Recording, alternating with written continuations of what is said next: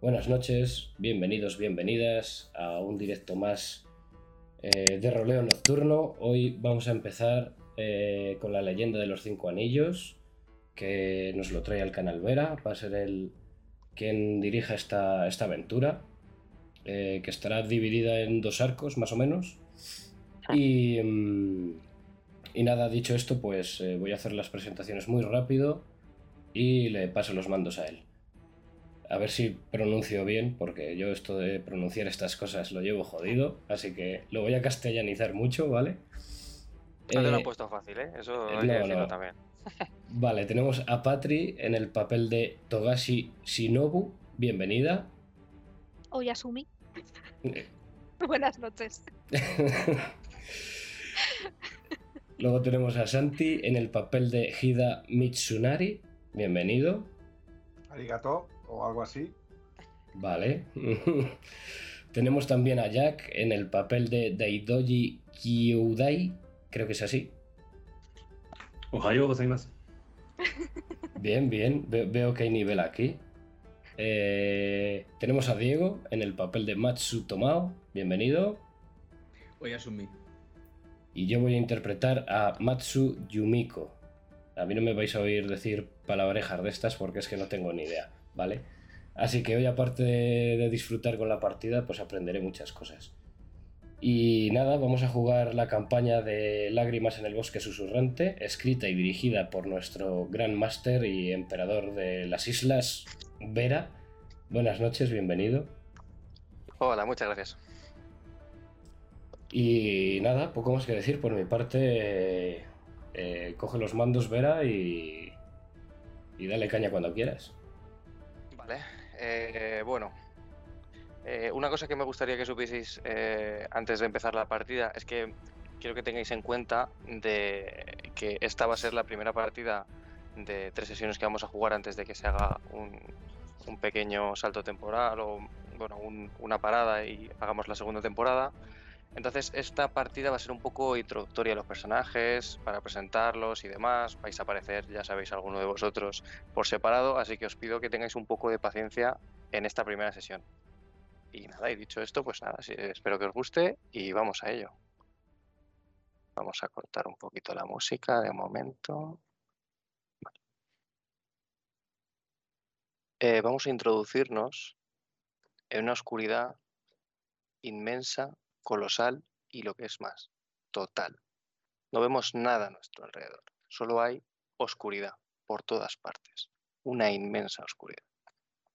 Cuando poco a poco podemos ver con mayor claridad, sí que hay algo, algo de luz.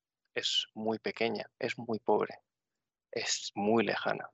Son pequeños puntitos y rápidamente reconocemos que lo que estamos viendo es un cielo estrellado. Es de, noche, es de noche y podemos contemplar las estrellas y una inmensa luna si no fuera porque está tapada por algunas nubes, unas cuantas. Vemos entre esa oscuridad, entre esas estrellas, entre esa noche, vemos en la lejanía un castillo. Su enorme figura se alza entre las sombras y la luz que sale de sus ventanas, de las antorchas, es lo que nos ilumina ese gigantesco castillo. O eso nos parece la oscuridad, un castillo. Un castillo lleno de pagodas, con esos arcos que nos eh, presentan una arquitectura rokuganí. Japonesa podríamos decir en la vida real. Entre esas ventanas y ese muro podemos ver como algunos hombres que portan también antorchas y reconocemos rápidamente por sus armaduras como samuráis, circulan y viajan buscando alguna amenaza para este recinto. Las antorchas nos iluminan un símbolo, una grulla dibujada, los colores de sus armaduras azules. Al parecer estamos en un castillo del clan de la grulla. Esta quietud del bosque, este, perdón, del castillo, esta quietud de la noche, de repente se ve rota por un sonido silencioso, pero que capta nuestra atención. Ante nuestros ojos se dibuja una flecha, apuntando hacia uno de esos guardias. Cuando sale disparada y ese silbido nos rompe la quietud de la noche, podemos ver cómo se aloja en la garganta de uno de estos guardias, que cae de la muralla sin apenas emitir más sonido que un gorjeo. Dos, tres, cuatro flechas que brotan en distintas direcciones y que abaten a cada uno de esos guardias. Y esta cámara desde la que estamos viendo todo esto, esta imagen que se nos proyecta y esas flechas que tenemos dibujadas frente a nosotros, como si fuéramos el tirador, de repente hacen un movimiento muy rápido, con total libertad, como si, como si fuésemos el mismísimo viento. Nos colamos por algunas de esas ventanas y después de haber eliminado a los guardias no hay más adversarios. No, no es casual donde nos hemos metido. No estamos en cualquier ubicación. Sabemos hacia dónde vamos y hay algo que estamos buscando. Nuestra cámara, nuestros ojos, nuestra imagen no tarda mucho en proyectar lo siguiente ante nosotros. Cinco magníficas espadas de esos mismos colores que han batido a los guardias y les han dejado secos. Un borrón y solo queda el soporte de estas espadas. Nada más. Han desaparecido. Como si se hubiesen esfumado. No hay ningún rastro de esa sombra, ni del viento, nada más que el sonido de las antorchas en la noche. Hasta que vemos cómo cae, como a media altura en esta sala, bamboleándose de un lado a otro hasta tocar el piso. Una pluma, completamente negra. Pero hay algo que no estaba antes. Entre los pedestales de estas espadas hay una tela de color amarillo. El dibujo de un mon o el símbolo de una casa, familia o clan se dibuja. El clan león.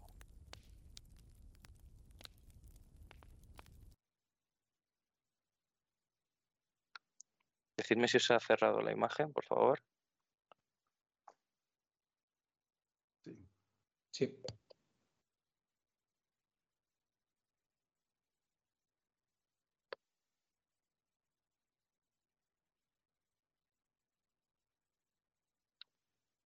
Nos encontramos ahora en un lugar muy distinto.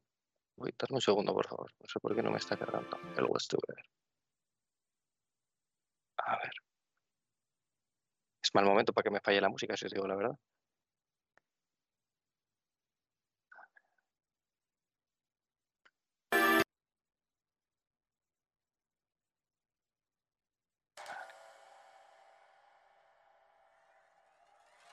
Nos encontramos ahora ante una espléndida ciudad.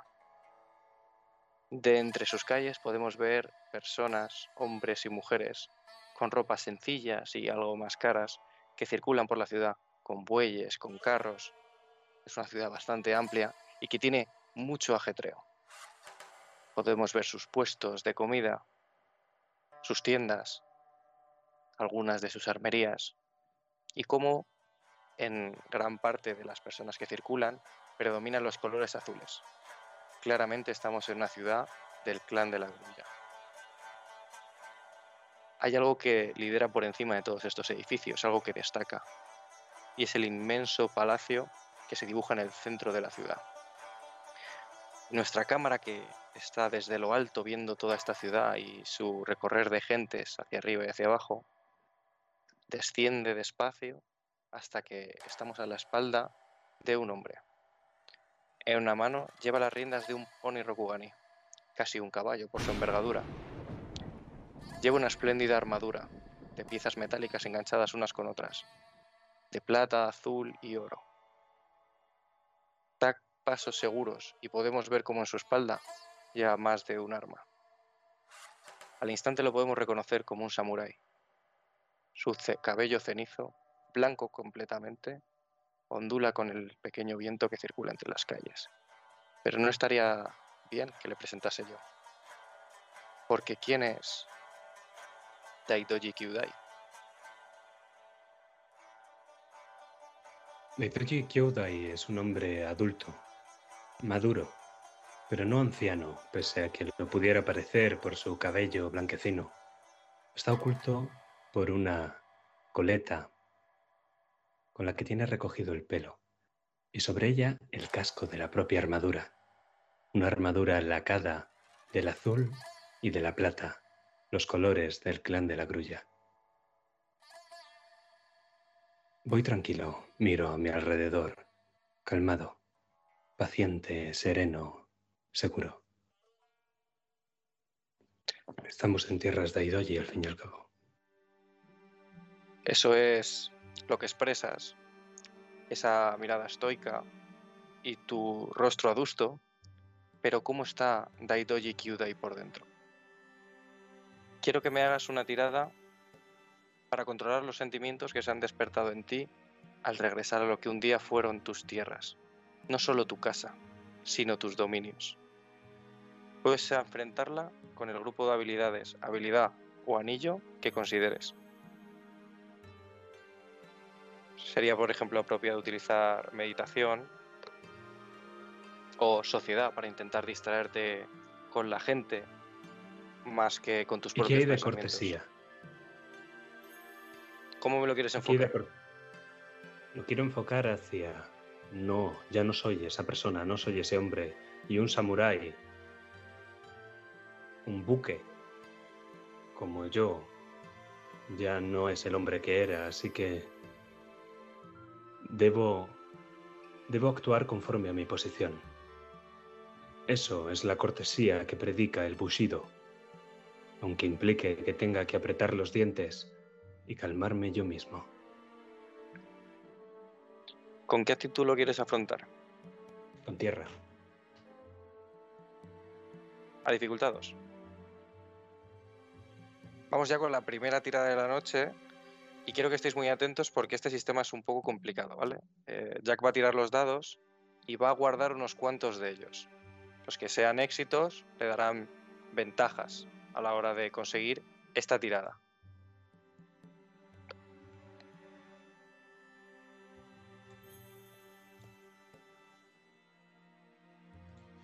Vale. Te guardas éxito relanzable conflicto, el segundo del relanzable no te lo quedas y éxito. Dos en total, pero uno de conflicto. Consigues mitigar esos sentimientos que despiertan en tu corazón casi por completo. Pero por mucho que apeles al busido, hay algo en ti que recuerda. Uno de conflicto.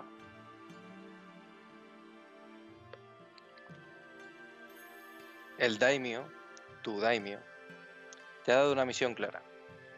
Tienes que entrevistarte con el daimio, ahora provincial, de este lugar. Hay una tarea importante que tienes que cumplir, esclarecer unos hechos que podrían traer la guerra de nuevo a esta región. Pero tienes bastante tiempo. Has llegado hace no mucho, pero podrías bañarte, quitarte el polvo del camino, cambiarte de ropa si así lo consideras, o visitar alguno de los sitios que hay en la ciudad. Los conoces bien. ¿Qué es lo que va a hacer Kyudai? Me gustaría visitar algunos de los lugares de la ciudad, sobre todo las defensas.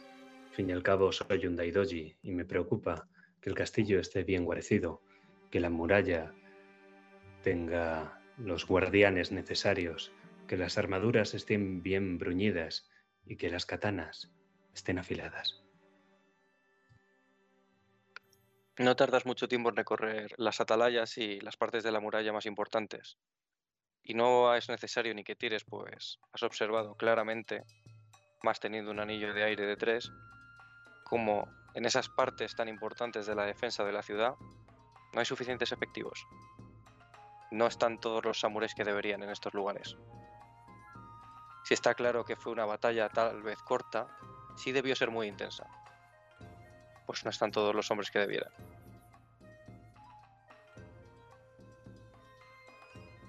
Me contraria. Debo hablar con el daimio y exponer esto. Si estamos a las puertas de una guerra con el clan del león, esto no puede estar así. Los cangrejo tienen su muralla, pero los daidoji somos un cinturón de acero. El clan del león jamás lograría penetrar en tierra escrulla. Los Daidoji nos sacrificamos para proteger todo lo que amamos. Damos la vida por honor. Pero ¿y si nos falta? ¿Y si nos faltan vidas? ¿Y si con el honor no es suficiente? Debo hablar con el daimyo de inmediato. ¿Tu próximo destino entonces es el palacio?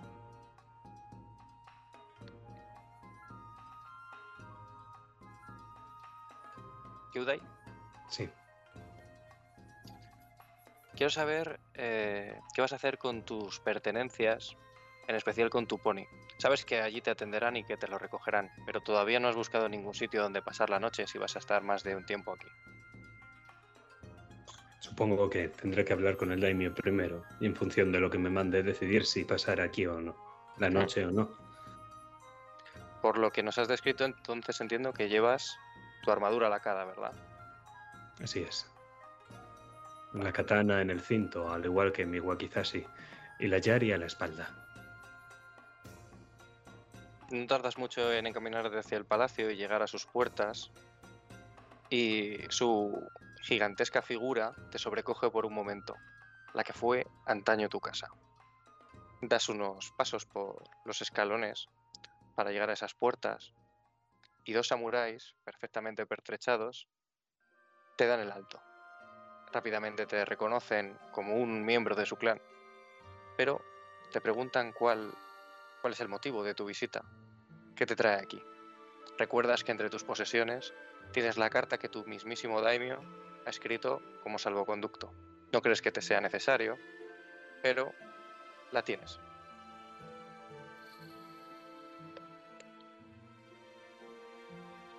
Pero prefiero enseñarla, mostrar que mis motivos para estar aquí son de peso y que, aunque respete mucho a mis congéneres que me detienen el paso, mi misión aquí importa mucho más que la pequeña cortesía.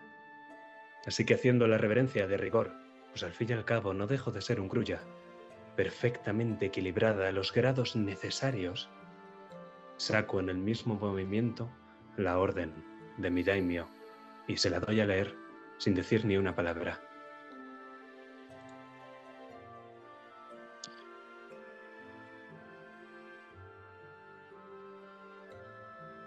Quiero que me hagas una tirada ahora de sentimiento. Me valdría también otra habilidad social como cortesía. Prefiero ir por cortesía y voy a usar el anillo del aire. Dificultad 1. Te lo bajo, ¿vale? Ah, vale. Lo saco. Vale, tesobrísima. Eh, te das cuenta de que tus gestos y tus acciones, tu cortesía y el haber entregado la carta de buen grado desde el principio, seguramente te abra muchas puertas. Entonces, te, eh, habiéndote parado y reconocido la carta después de leerla minuciosamente, cogida con un aire sumamente reverencial, te miran y te dicen, imagino que sabrás que la costumbre es dejar aquí tus armas solo para que las afilen, pero en tu caso podemos saltarnos este tipo de formalidades. Te hacen un gesto como para entrar. Puedes depositar las armas o, de- o avanzar con ellas. Avanzo con ellas y les doy las gracias.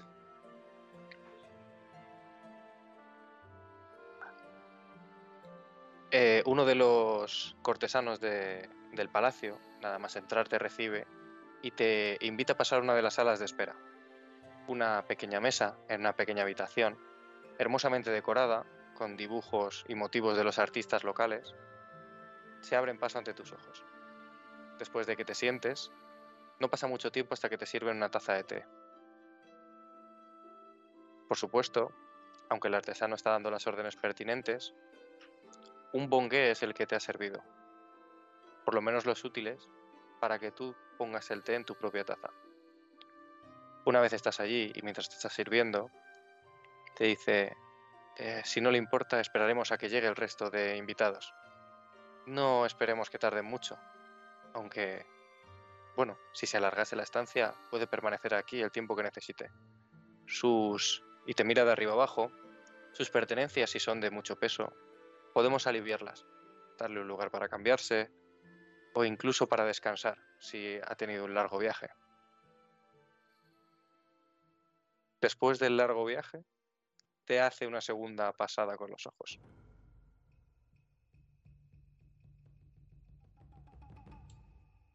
Con todos mis respetos, la premura me lleva aquí. Si he de esperar al resto de invitados, esperaré, pero no perderé ni un segundo más. El futuro del clan pende de un hilo. Esperemos entonces que estos invitados no se retrasen. Si me necesita, solo llame a alguien del servicio. No tardarán ni un momento en encontrarme. Entonces se retira, dejándote a solas en esta habitación. Y aquí te vamos a dejar. samurái completamente equipado, con la propia armadura que no se ha quitado ni el casco y ha dejado la lanza de la forma más respetuosa posible en el lado derecho, a ese samurái gigantesco y cubierto con su armadura, como coge con la máxima delicadeza posible la tacita de té y se la lleva a los labios. Pues alejamos esta, eh, nuestra cámara, de momento. A ver dónde nos lleva ahora. Un segundito, por favor.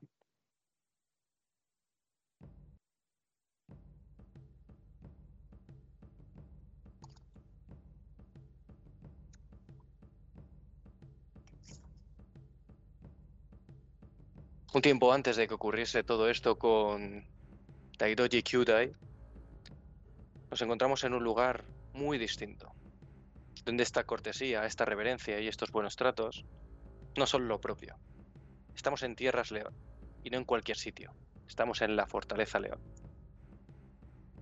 Aquí los hombres y mujeres destinados a las murallas, a revisar los campos y a todas las tareas que conlleva la fortaleza, se tratan con suma atención, cuidado y presteza. No se deja nada a la ligera, ni lo más mínimo. La disciplina, el orden y una rigurosa, eh, una rigurosa fijación en el honor es lo que mueve a estas personas.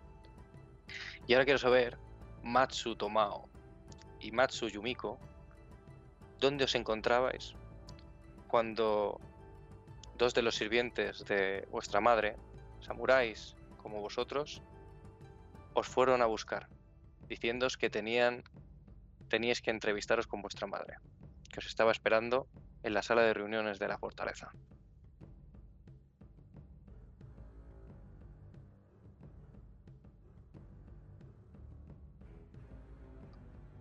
Cualquiera de los dos. Eh, vamos con Matsu Tomao, por ejemplo. Lo mismo, vale.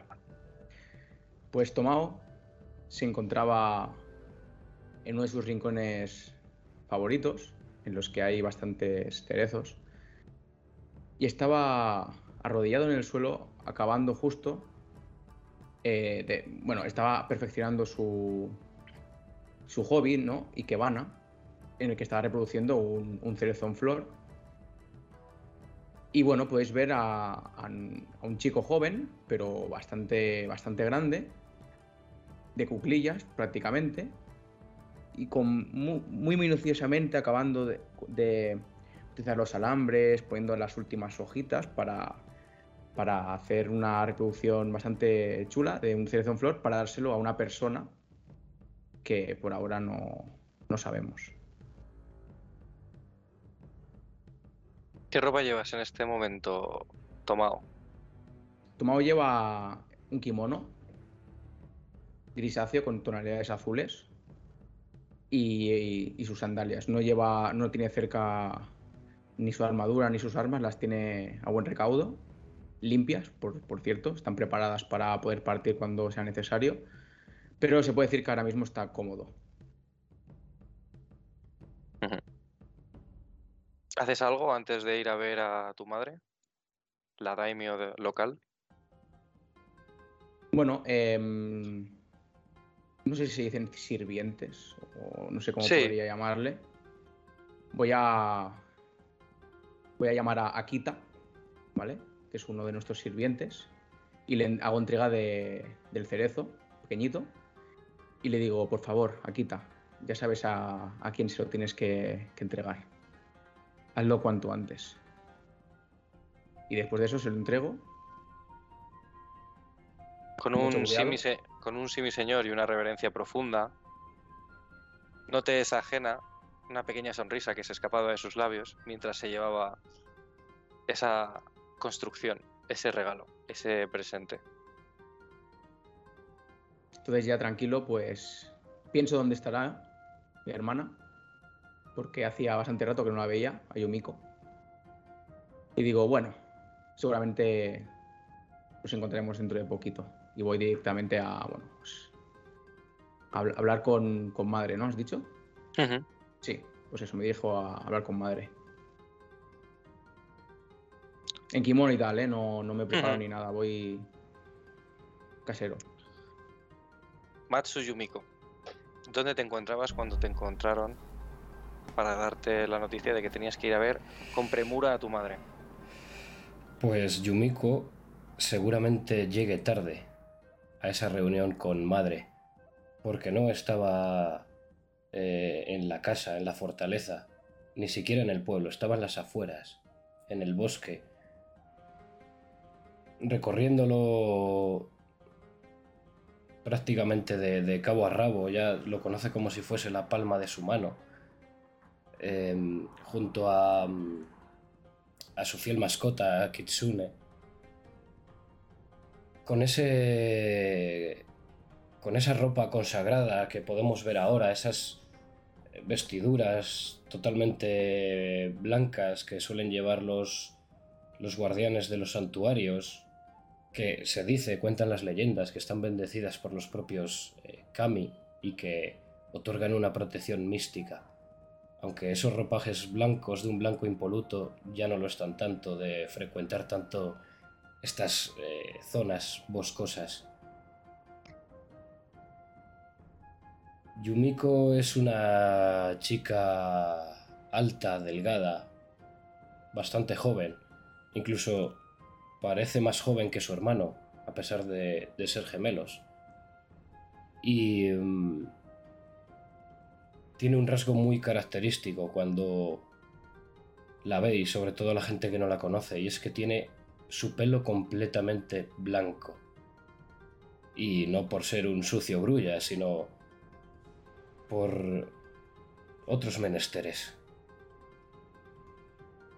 Y ahí estoy ahora mismo sentada en el tocón de un árbol, lanzando pequeños trocitos de, de carne seca para que Kitsune vaya por ellos. Y es una forma que tenemos de divertirnos y de evadirnos de el día a día, de todas esas órdenes que muchas veces son absurdas, de esa etiqueta, de tener siempre el honor tan presente hasta para cuando tienes que ir al baño. Y ahí es donde me encuentran los guardias o los sirvientes de, de mi madre cuando me hacen llamar. Pues el que te ha encontrado no es otro, no es ningún guardia, ningún samurái, eh, es un Heimin que lleva un pequeño presente decorado ricamente con los preceptos del Ikebana.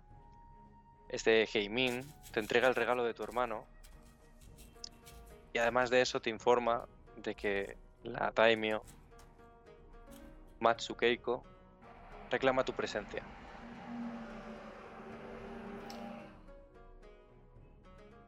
Mm, gasto un par de segundos más en quedarme maravillada con, con ese pequeño arbolito que me traen de parte de mi hermano. Parece que a pesar de muchas veces ser un bruto y ser un guerrero formidable, eh, tiene un, un don para usar las manos en este tipo de cosas. Y cogiendo el presente con una reverencia, eh, sigo a este a este señor hasta hasta esa sala donde nos está esperando madre. Si todo hubiese ido como vuestra madre esperaba, más o menos habríais aparecido a la vez en esta reunión que ha improvisado para hablar con vosotros, pero al parecer uno de vosotros ha tardado más de lo habitual. La mera presencia de vuestra madre os impone un terror, un pánico brutal. Os cuesta incluso controlar cualquiera de vuestras emociones mientras estéis en su presencia. Pero no solo eso. Tomao, Yumiko hace mucho que no aparece. Y en tu. En tu soledad, aunque estés en presencia de tu madre, que no habéis cruzado ni una sola palabra, más que cuando le has pedido permiso para entrar en la sala, parece que los minutos se te hacen cada vez más eternos. Tomao, quiero que te apuntes dos puntos de conflicto. Uno cada uno os habríais repartido si hubieseis llegado de manera eh, simultánea, pero al aparecer de esta forma y haber tenido que esperar durante tanto tiempo en esta incómoda situación, el conflicto se empieza a acumular en ti. Cuando ambos estáis en presencia de Matsu Keiko, también llamada el rugido en la batalla, os empieza a hablar de esta forma. Es una mujer serena, con un rostro que podríais identificar como un profundo enfado constante. Esa mujer que lleva una armadura perfectamente pertrechada y que tiene el cabuto puesto en la mesa, una pequeña mesa donde os habéis reunido. No es la gran sala de reuniones, no es la sala del daimio, es una pequeña sala donde se recogen algunas de las visitas, como si vosotros, vuestros propios hijos, fueseis ajenos a esto.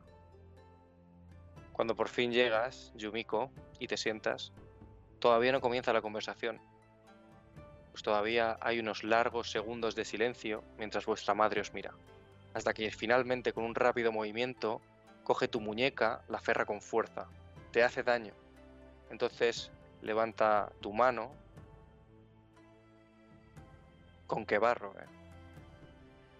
No has tenido ni, de la, ni la decencia de presentarte ante tu señora, ante tu madre, con la debida honra. Entonces, con un movimiento rápido, te suelta la mano. Tú, Tomao, no eres capaz de articular palabra. Estáis prácticamente petrificados. Y lo único que podéis hacer es agachar la cabeza. En esto, que dice, como ya sabréis, el conflicto con los Grulla de hace un mes y que ahora tenemos en una tregua, está pasando por un momento delicado. Y ahora, en este preciso instante, más que nunca.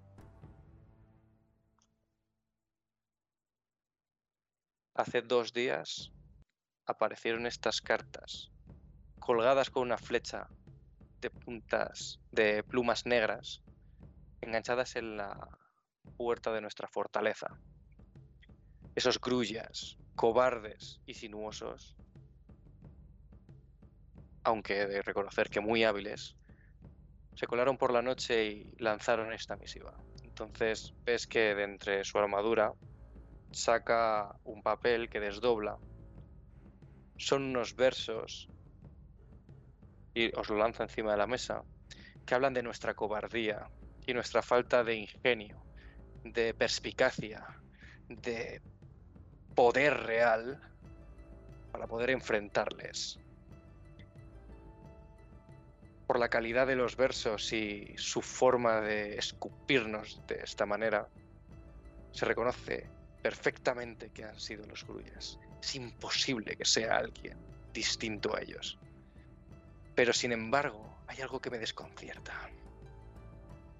Ayer mismo llegó otra misiva, esta vez entregada en mano por un mensajero de los Grulla.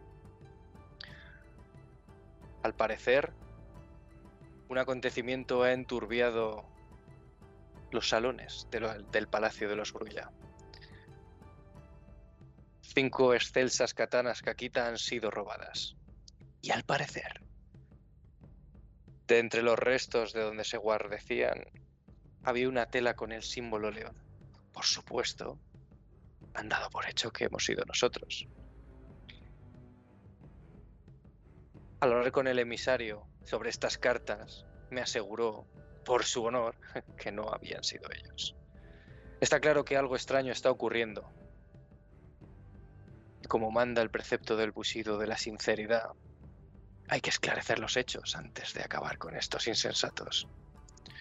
Así que vosotros, ahora que habéis superado vuestro Genpuku y que sois samuráis de pleno derecho, iréis a las tierras grullas.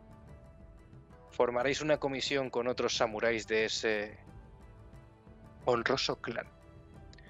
Y con alguno de los samuráis de otros clanes como agentes neutrales y pacificadores, según manda la carta que mandó su emisario, para que juntos podamos esclarecer estos hechos. Solo hay una solución. Venid con las respuestas, descubrir si han sido los grullas.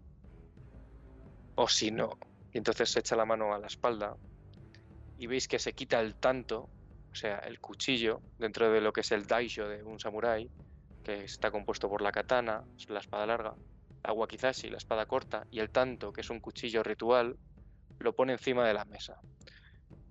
En riguroso símbolo de que en el caso de que fracaséis, tendréis que cometer seppuku, o el suicidio ritual de los samuráis, para limpiar su purga, el honor de su familia y de su clan. Así que partiréis inmediatamente. Recorreréis el estrecho que hay entre nuestras tierras y las suyas, sin descanso alguno, con caballos de refresco, y os encontraréis con ellos. Os contarán los hechos como han sido. Vosotros les hablaréis de los nuestros. Formaréis la comisión y limpiaréis el nombre de los León. ¿Tenéis alguna duda, hijos míos?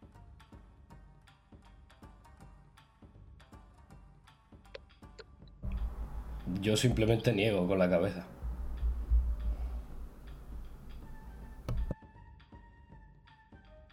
Gira la cabeza. Ujitoshi. Y entonces uno de los samuráis, uno de los más cercanos a vuestra madre, aunque no tiene ningún rango superior al resto, se pone junto a ella. Ujitoshi os acompañará. No me malinterpretéis. Es vuestra tarea. Ni siquiera es vuestro Yojimbo. Yojimbo es un guardaespaldas. Solo va a asegurarse de que lleguéis y de que conozcáis el camino para llegar al Palacio de los Grulla. Nada más. Partir de inmediato. Y hace un movimiento con la mano.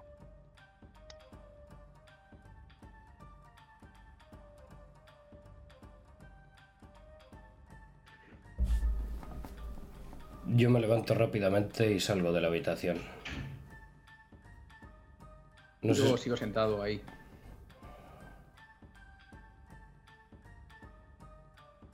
¿Algún problema? Tomao.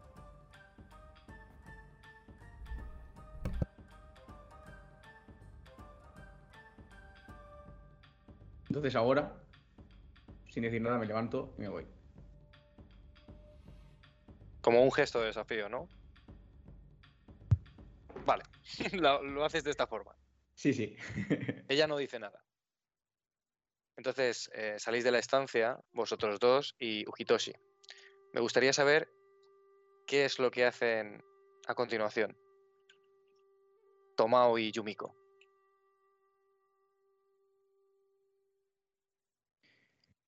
Hermana. Me lo has puesto muy complicado. Llegando tarde con, con la re- en la reunión.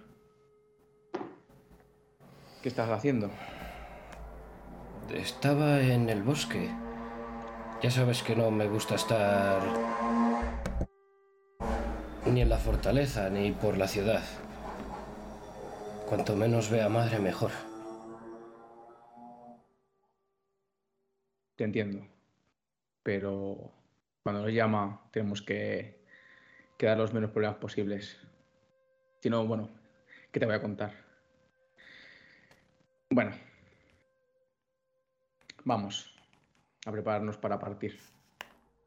Esta imagen que os he puesto es Ikoma Ujitoshi, el, el samurái que ha designado vuestra madre para que os lleve.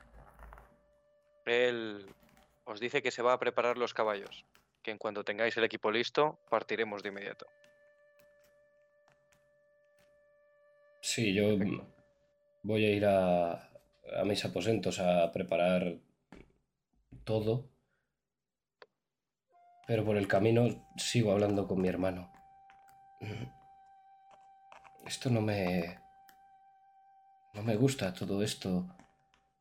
Esta guerra fría. Puede que... No sé.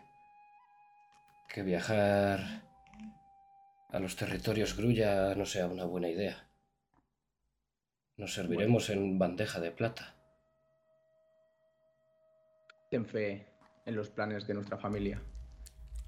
Y al final hay que vigilar a esos sucios grulla y si lo podemos hacer cerca, mucho mejor. Habrá que tener mucho cuidado, hermano. No te preocupes. Todo va a ir bien. Además, ¿tienes miedo de, de unos grulla? ¿Qué nos van a hacer? Si no sirven para nada. Solo sirven para para invadir tierras de, de otros y, y, para provocar enviando notitas. Sí, ya lo sé, pero vamos a un sitio que estará lleno de ellos. Mejor. Así nos podemos repartir más en caso de que haga falta.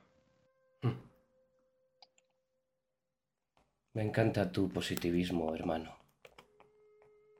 Está bien, iré a prepararme. Lo entiendo, entiendo que preparéis vuestro equipo, cogéis vuestras pertenencias y vuestros pertrechos. Y Tomao, entiendo que tú das por hecho que las cartas han sido enviadas por los Grulla, ¿verdad? Sí, yo, en primera instancia, yo creo la, la versión de, de nuestra madre. Vale. O sea, no pongo en duda ninguna de las cosas que nos ha dicho. A mí hay algo que no me huele bien. Yumiko, hay algo que te escama, ¿no? No estás muy segura de que sea toda la verdad, ¿no?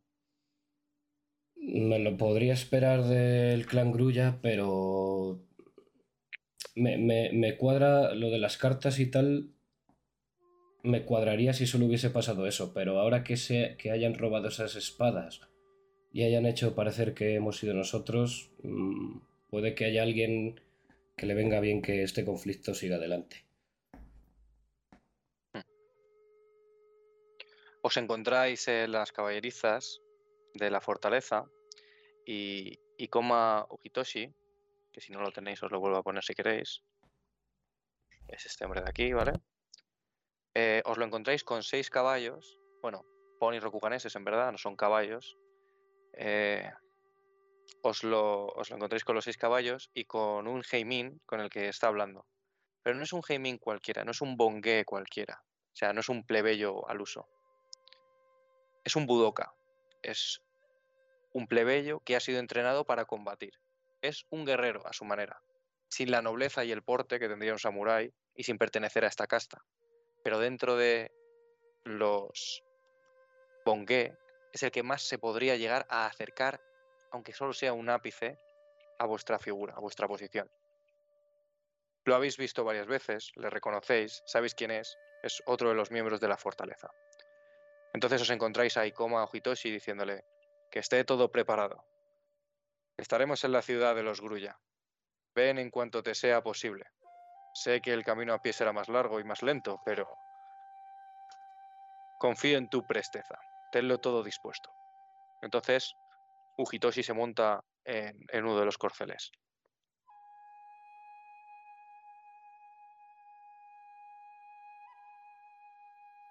Os mira dice, ¿listos para el viaje? Eh, no. Me gustaría que me dierais cinco minutos.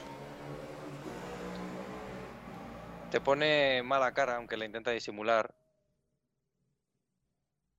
Supongo que habrá algo más importante que el mandato de tu daimio. Te Seré esperaremos. breve. Me voy.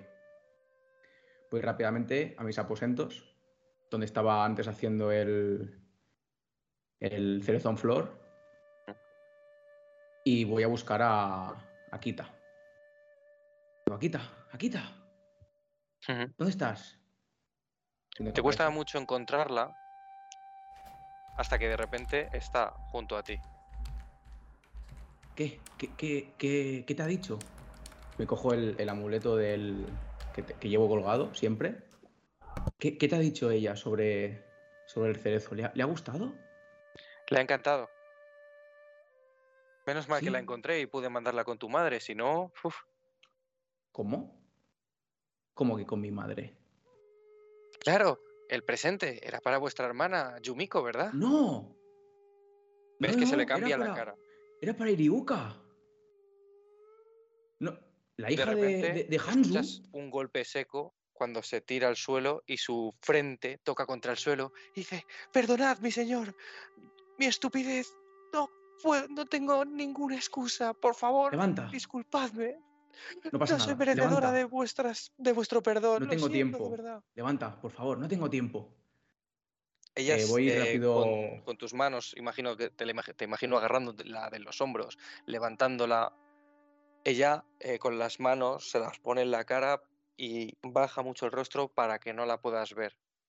Solo una llora y se disculpa una y otra vez, incesantemente. Si, si cumples la misión que te tengo que encomendar, te perdonaré. Pero por favor, escúchame, que me tengo que ir rápido. Voy rápido a una especie de. Es como un armario chiquitito que hay, ¿vale? Y hay una especie de. de- como de carpeta con, con varios folios pequeñitos, que es donde guardo mi- mis poemas que escribo de vez en cuando. Entonces saco uno, ¿vale? En el que hablo de, los cerezos también, de esa época, ¿no? Que es tan bonita, cuando caen, nos reunimos todos y tal. Y lo pliego, ¿vale? Lo pliego con, con, mucha calma y se lo entrego le digo, por favor, dáselo a Iriuka, ¿vale? Y dile que volveré pronto y que no me puedo despedir de ella. Y sobre todo que ayude mucho a su padre, a Hanzu, que vienen tiempos difíciles y no voy a poder estar para, para ayudarles. Y se lo Te la-. Te la coge con suma reverencia mientras te dice, lo cumpliré al detalle, mi señor, por favor, lo siento muchísimo, no volverá a ocurrir. asiento y me voy. Voy rápido, porque no quiero perder tiempo. Que ya he visto la cara del, del, del- del señor este, no me acuerdo el nombre, cuando me Mm, ha dicho que quería Ojitoshi. ausentarme, de Ojitoshi. Y no tengo ganas de, de escucharle. Aunque sé que no debía haber hecho lo que he hecho, pero necesitaba hacerlo sí o sí. Y voy directo a las caballerizas. ¿Hay algo que quieras hacer, Yumiko, mientras esperáis a vuestro hermano? No, ya he llegado antes eh, a, la, a la reunión con madre, así que yo ya estoy sentada en mi caballo con mi pequeño zorrillo en, mi regazo. Pues partís de las tierras León, dejándolo cada vez más atrás y haciendo que la fortaleza, la fortaleza, joder, perdón, la fortaleza empequeñezca con, con el paso de vuestros corceles. Y va a pasar bastante tiempo. Son cuatro horas las que vais a hacer a caballo, permanentemente a galope, dando refresco a vuestros caballos, haciendo un cambio en movimiento para que el caballo de refresco os lleve y el otro pueda descansar. Es un viaje exhaustivo que os deja casi sin aliento, pero a poco más de cuatro horas os plantáis allí. Apenas habéis tenido descanso, apenas habéis parado. Y en cuanto bajabais un poco la marcha, unas órdenes de Ujitoshi hacían que los caballos y vosotros mismos os pusierais en marcha todavía con más ahínco.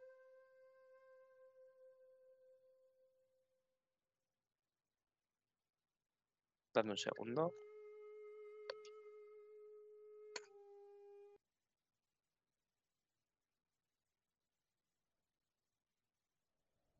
Perdón, esta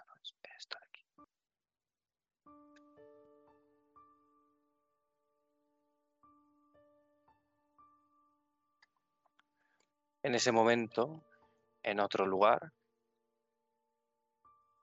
ahora nos encontramos en un sitio muy distinto. Muy distinto, de hecho, de los otros dos, de los anteriores. Nos encontramos en una pequeña posada de camino, muy cerca del Palacio de los Grulla, en dirección norte. Esta posada, que está rodeada por bastante naturaleza, a excepción del camino que lo surca de lado a lado, tiene los techos de paja, toda su estructura de madera, y hay algún pequeño edificio más a su alrededor. No hay mucho movimiento por las afueras de esta posada, sin embargo, nos vamos acercando y cuando nos colamos por una ventana, nos llega el olor a té, a fideos, puede que algún que otro dulce, a arroz, a comida en general. Y encontramos unas cuantas personas de aspecto muy humilde comiendo en sus tazones con sus palillos. Pero de entre estas, de entre estas figuras que hay dentro de la posada, hay dos que destacan de manera muy particular. Además de por sus ropajes y por su forma, porque son, podríamos decir, la Dama Sol y el Señor Luna, el día y la noche. Un gigante colosal, mucho más grande de todos los hombres que hayamos visto hasta ahora desde que empezamos nuestro viaje en el Imperio Esmeralda. Es una gigantesca figura embutida en una armadura de color morado oscuro. Hida Mitsunaru, del clan Cangrejo. ¿Cómo eres? Pues eh, eh, Hida Mitsunari, eh, como dices, es un una mole, un mastodonte, es eh, el perfecto representante de, del clan cangrejo. Es un guerrero acostumbrado a, luchar continuamente contra las criaturas de las, de las tierras sombrías y por lo tanto siempre va ataviado con esa armadura morada, esa armadura enorme que pesa un quintal, pero que él la lleva de forma liviana. En este momento se ha quitado el casco, un casco que solo le deja ver los ojos, pero aquí en la posada, mientras come, reposa en, en una parte de la mesa. Va ataviado con montones de armas que las lleva colgadas al cinto en la espalda su cuchillo, su katana, como no podría faltar, pero sobre todo lo que más destaca y, y lo que más terror puede causar a la gente es ese enorme tetsubo del que nunca se separa. Por lo tanto es un cangrejo de los pies a la cabeza. Además es una persona bastante introvertida, es una persona bueno, pues que esas normas de cortesía no van tanto con él, es bastante brutote, aunque lógicamente destaca sobre todo por su valentía. Y sí, está junto a una persona que es todo lo contrario a lo que a lo que él representa a primera vista. Completamente contraria. Togashi Shinobu casi podríamos decir que no podíamos identificarla de ningún sexo. Su cabeza rapada, su figura menuda, su ropa holgada. Es una muchacha del clan dragón que no es un samurái como los que hemos visto hasta ahora. Es una monje. Togashi Shinobu. ¿Quién y cómo eres?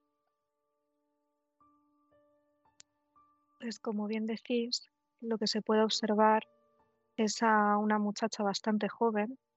Llama mucho la atención eh, su rostro infantil y aniñado.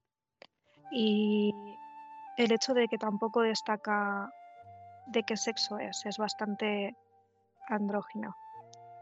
Eh, se puede reconocer que es un monje porque tiene todo el pelo rapado, y lleva una característica clave que es un tatuaje en forma de dragón en uno de sus brazos. Sus ropas son muy sencillas, pero del color verde de su clan, ese verde dragón tan conocido en Rokugan, que solo los monjes suelen llevarlo en sus trajes. Eh, aunque va bastante sencilla, es cierto que destaca dos cosas eh, dentro de, de, su atuendo y son dos avalorios, dos pendientes concretamente. Uno bastante curioso que coincide con una carta de Hanafuda, que es un juego que, de cartas eh, que se realiza por todo Rokugan. Lo conocen toda clase de personas. Y en el otro lleva un pendiente en forma de dragón con una flor de sakura. A pesar de su aspecto infantil, jovial o de su edad, eh, se caracteriza porque es una de las monjes más sobresalientes dentro de su clan. Y por ello, eh, ahora mismo su maestro le ha dejado seguir su camino y hacer esta la misión que está encomendándose. Pero antes de esa misión, estaba siguiendo, como bien dices, tu propio camino.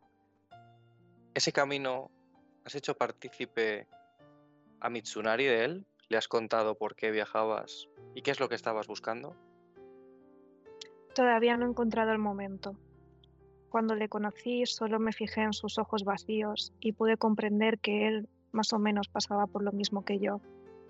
Y es que una de las frases que más recuerdo de mi maestro es, la vida es muy curiosa, puesto que cuanto más vacía, más pesa. Y simplemente nos dejamos compartir el dolor de cada uno.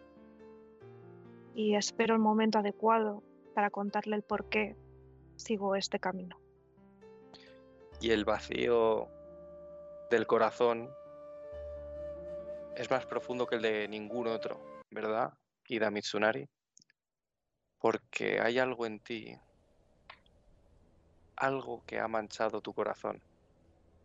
Tal vez haya sido la exposición a las tierras sombrías o la constante y permanente lucha que has tenido contra cada uno de los seres que allí habitan. Pero desde hace ya mucho tiempo no disfrutas la comida, ni la compañía, ni el calor ni la luz del sol de la dama Materasu. No disfrutas nada. Es que tu vida está vacía. Es como si algo negro se hubiese sentado en tu pecho, lo más profundo en tu corazón y arraigado se va extendiendo y alargando sus tentáculos cada vez un poco más, un poco más. Todo carece de sentido, nada tiene importancia, no hay belleza. ¿Cómo es lidiar con la mancha de las tierras sombrías? Pues es algo que, que a muchos de los guerreros Hida nos, nos ha pasado y es que pierdes completamente esa ilusión por vivir. Al principio de nuestro entrenamiento, al principio de nuestra lucha, nuestro mayor honor es vencer a todos aquellos demonios de las tierras sombrías y celebramos cada victoria como si fuera la última.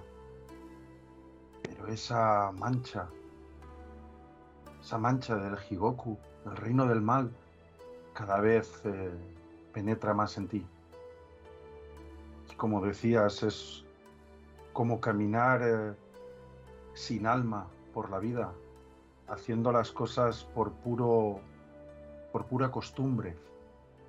Batallar, batallar y batallar. Y al final no saber si esperar el nuevo día o nos da igual que sea de noche o de día, que esté la luna, que esté el sol, no, no, no encontramos sentido a nada. Y por eso estoy aquí, por eso comencé este camino, por orden de mi daimyo, de Ryu Sama. La comida, el arroz, es ceniza en tu boca. El agua más que aire. Siempre tienes sed, siempre tienes hambre, pero no disfrutas de nada. todo esto era así. Hasta que ella, Togashi Shinobu, apareció en tu vida. Vuestros caminos se cruzaron y se entrelazaron, casi más por tu propia necesidad de encontrar ese rayo de esperanza y poco a poco tomaste la determinación de servirla de alguna forma, si no me equivoco. Sí, bien sabe Tagashi Shinobu lo difícil que fue nuestro encuentro, porque em, yo no tenía ningún interés en, en tener amistad con nadie, en tener ningún tipo de relación con nadie. Solo caminaba y caminaba siguiendo las órdenes del, del daimio, pero sin ningún tipo de esperanza de cumplir lo que él me pidió. Pero algo cambió cuando, cuando la conocí, cuando se cruzó en mi camino.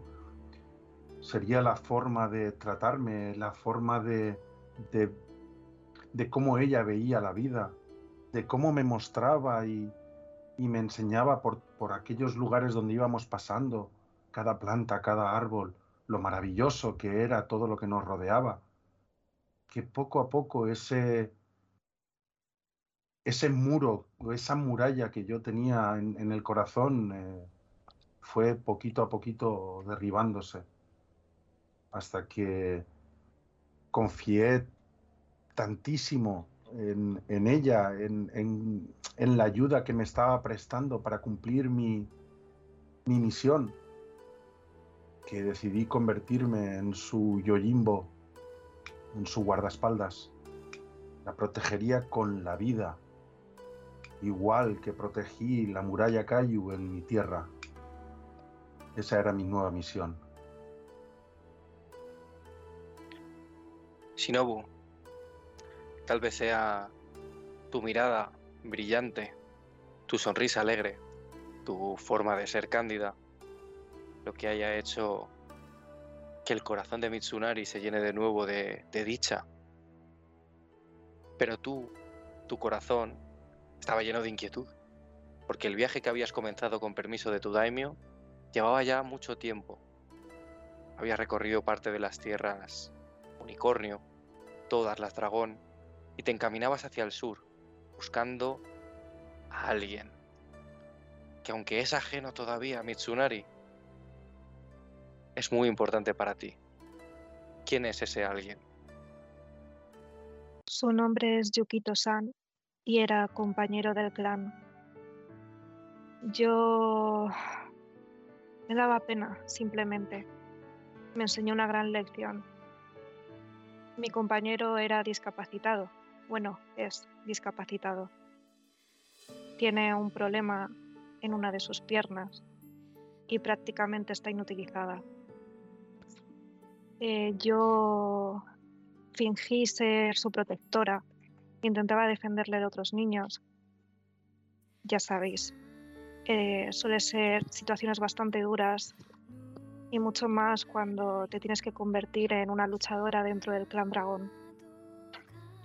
Yo me empeñé en darle su lugar, en pelear por él y por lástima simplemente.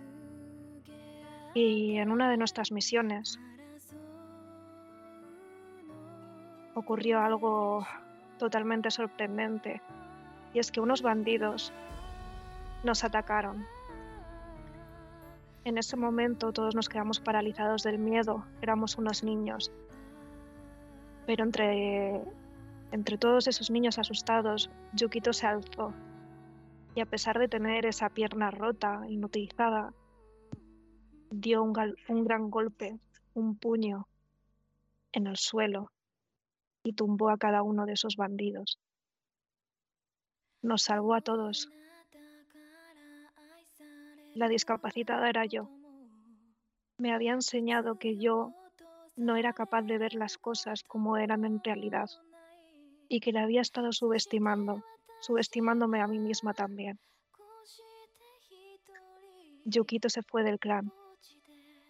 Yo creo que por nuestra culpa, porque se sentía insultado porque demostró con su paciencia y, sus grandes virtudes que era mucho mejor que nosotros y que yo misma.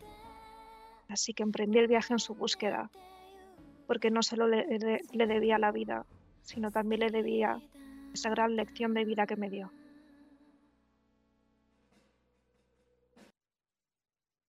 Y en eso te encontrabas cuando Mitsunari y tú emprendisteis vuestro viaje juntos, os conocisteis y os hicisteis compañía mutua, ayudándoos a encontrarle y a encontrar la belleza en el Imperio Esmeralda.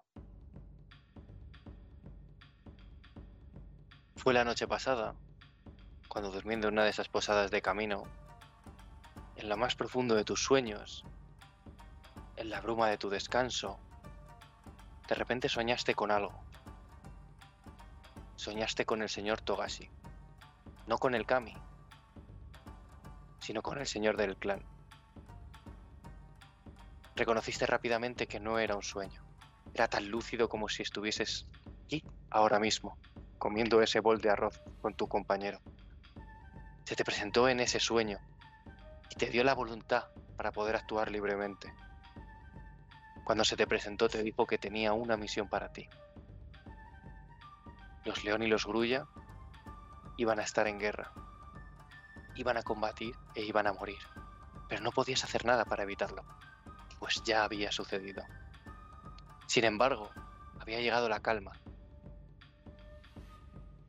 Pero no duraría.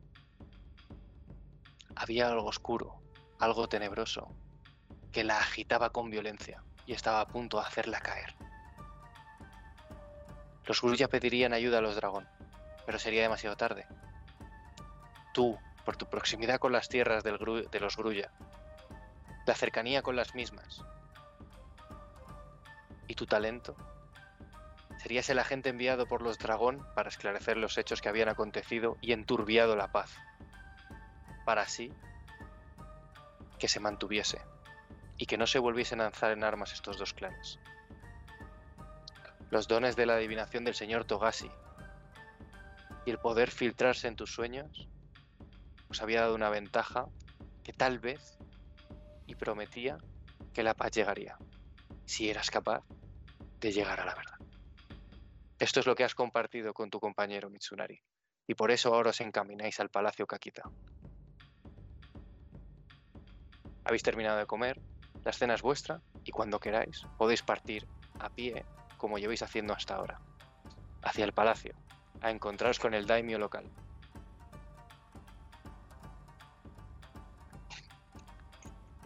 Mitsukun. Digo, Mitsusan, perdona. La confianza, ya sabes, perdóname. No te preocupes, Shinobu-chan. ¿Qué quieres? Creo que es hora de partir porque, como sabes, hay tres cosas que no pueden seguir siendo escondidas.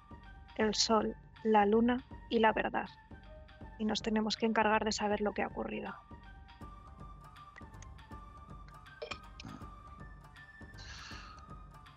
Te sigo donde lo necesites, pero cuando hablas de esas cosas, ya sabes que esas cosas tan corteses a mí no me van. No te preocupes. Yo me encargaré de lo cortés. Y tú, si ocurre cualquier cosa, bueno, te encargarás de lo que no es cortés. ¿Te parece buena idea? Y ves como inmediatamente Mitsunari coge del lado de la mesa el... Ay, lo diré. Tetsubo, El Tetsubo. Lo coge, lo levanta como si no pesara absolutamente nada. Está a tu servicio. Hace Cuando- tiempo que no lo uso. Cuando has levantado tu Tetsubo, y ya te pasó cuando aparecisteis en esta posada, la posadera, que es una mujer bastante anciana, se ha asomado así a la barra y te ha mirado como diciendo, oh, oh, lo va a usar. Y ya lo has dejado en el suelo y ha hecho, "Ah", y se ha vuelto a relajar. Cada vez que haces algún movimiento levemente brusco, la mujer sale por el mostrador. Pero no ha dicho nada. Sobre todo porque cuando he dejado eh, soltado el, el Tetsubo, ah, no lo he dejado apoyado, sino que lo he soltado cuando quedaban 5 centímetros para el suelo. Y ahí es donde realmente se ha notado el peso de ese garrote enorme, ha hecho un ruido estruendoso en el que se habrá girado pues todo, toda la posada que estaba allí. ¿Qué hacéis ahora? Shinobu y Mitsuri. Mitsunari, perdón. Yo ya estoy de pie y ya estoy cogiendo todo. Y donde me lleve Shinobu voy a ir yo. Dejo algunas piezas de coco en la mesa. De Bo, bueno, de Zeni, ¿no? O de Bo, que son las monedas más pequeñas. Si dejas Sí. Koku, la señora se pone las botas. Las, las más le los ojos. de las más pequeñas, lo que podría ser el desayuno. Y Vale, es simplemente, lo, vuestro, ¿no? Lo que Sí. hacía falta. Vale. y es- sin dirigirme palabra alguna, mm, voy saliendo a- de la posada. Eh, estoy saliendo por la. eh, por el marco que sería la puerta, retirando esas telas, cuando de repente ante vosotros se encuentra esta figura.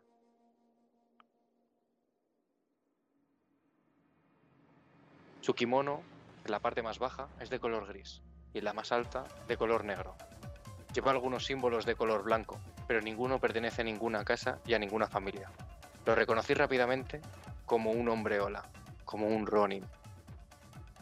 Lleva los brazos metidos entre su kimono y podéis ver cómo asoma de su costado un Daisho, una katana y una wakitashi.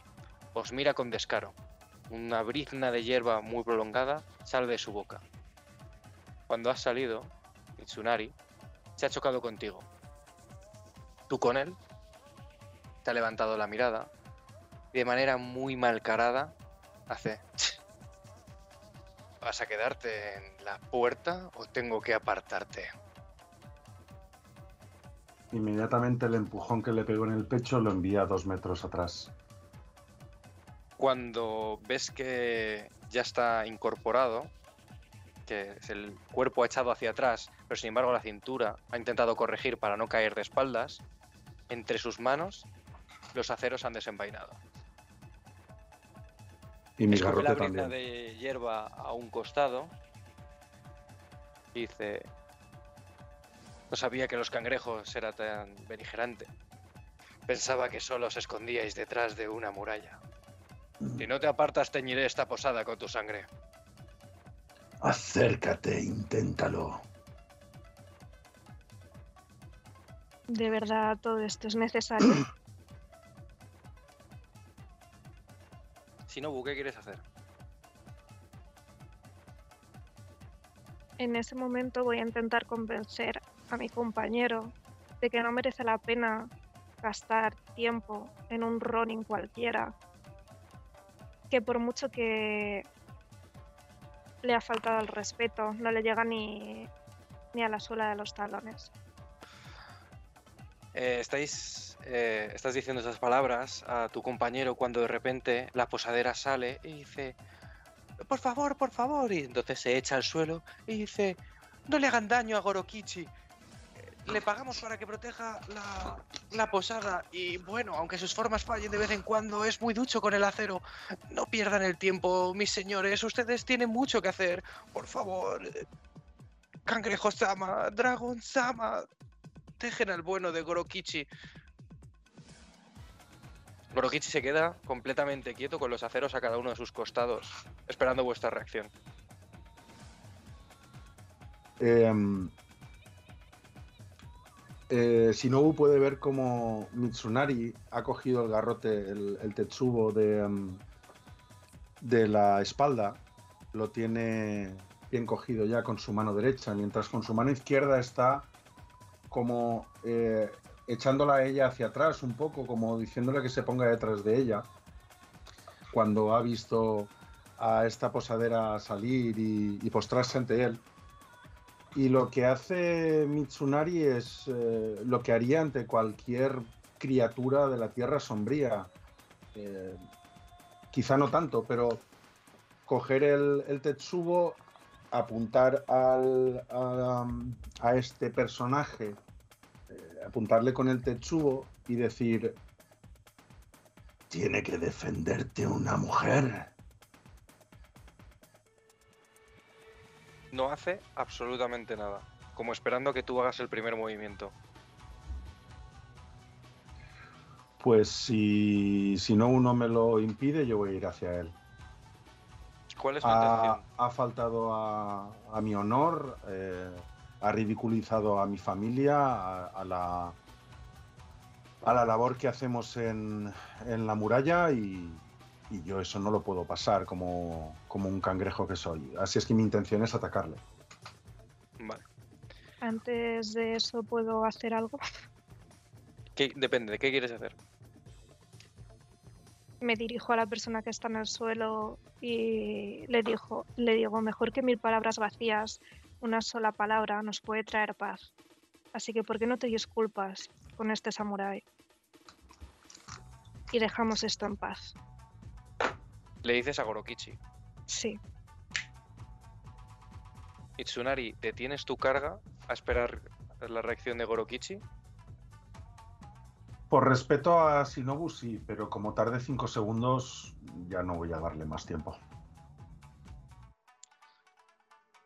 Su, lo que hace Gorokichi es que, chocando los aceros los unos con los otros y poniéndolos en cuña y poniéndose de costado, dice, aquí tiene mi disculpa, puedes venir a por ella.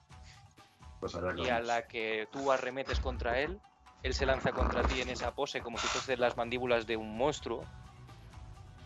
Y aquí se queda la escena. ¡No! Aquí la dejamos un momento, darme un segundo. Segundín, ¿eh? Es que tengo un cacao de música.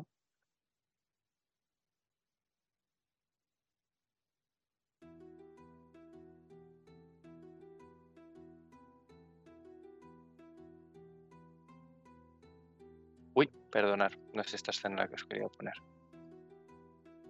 Perdonar.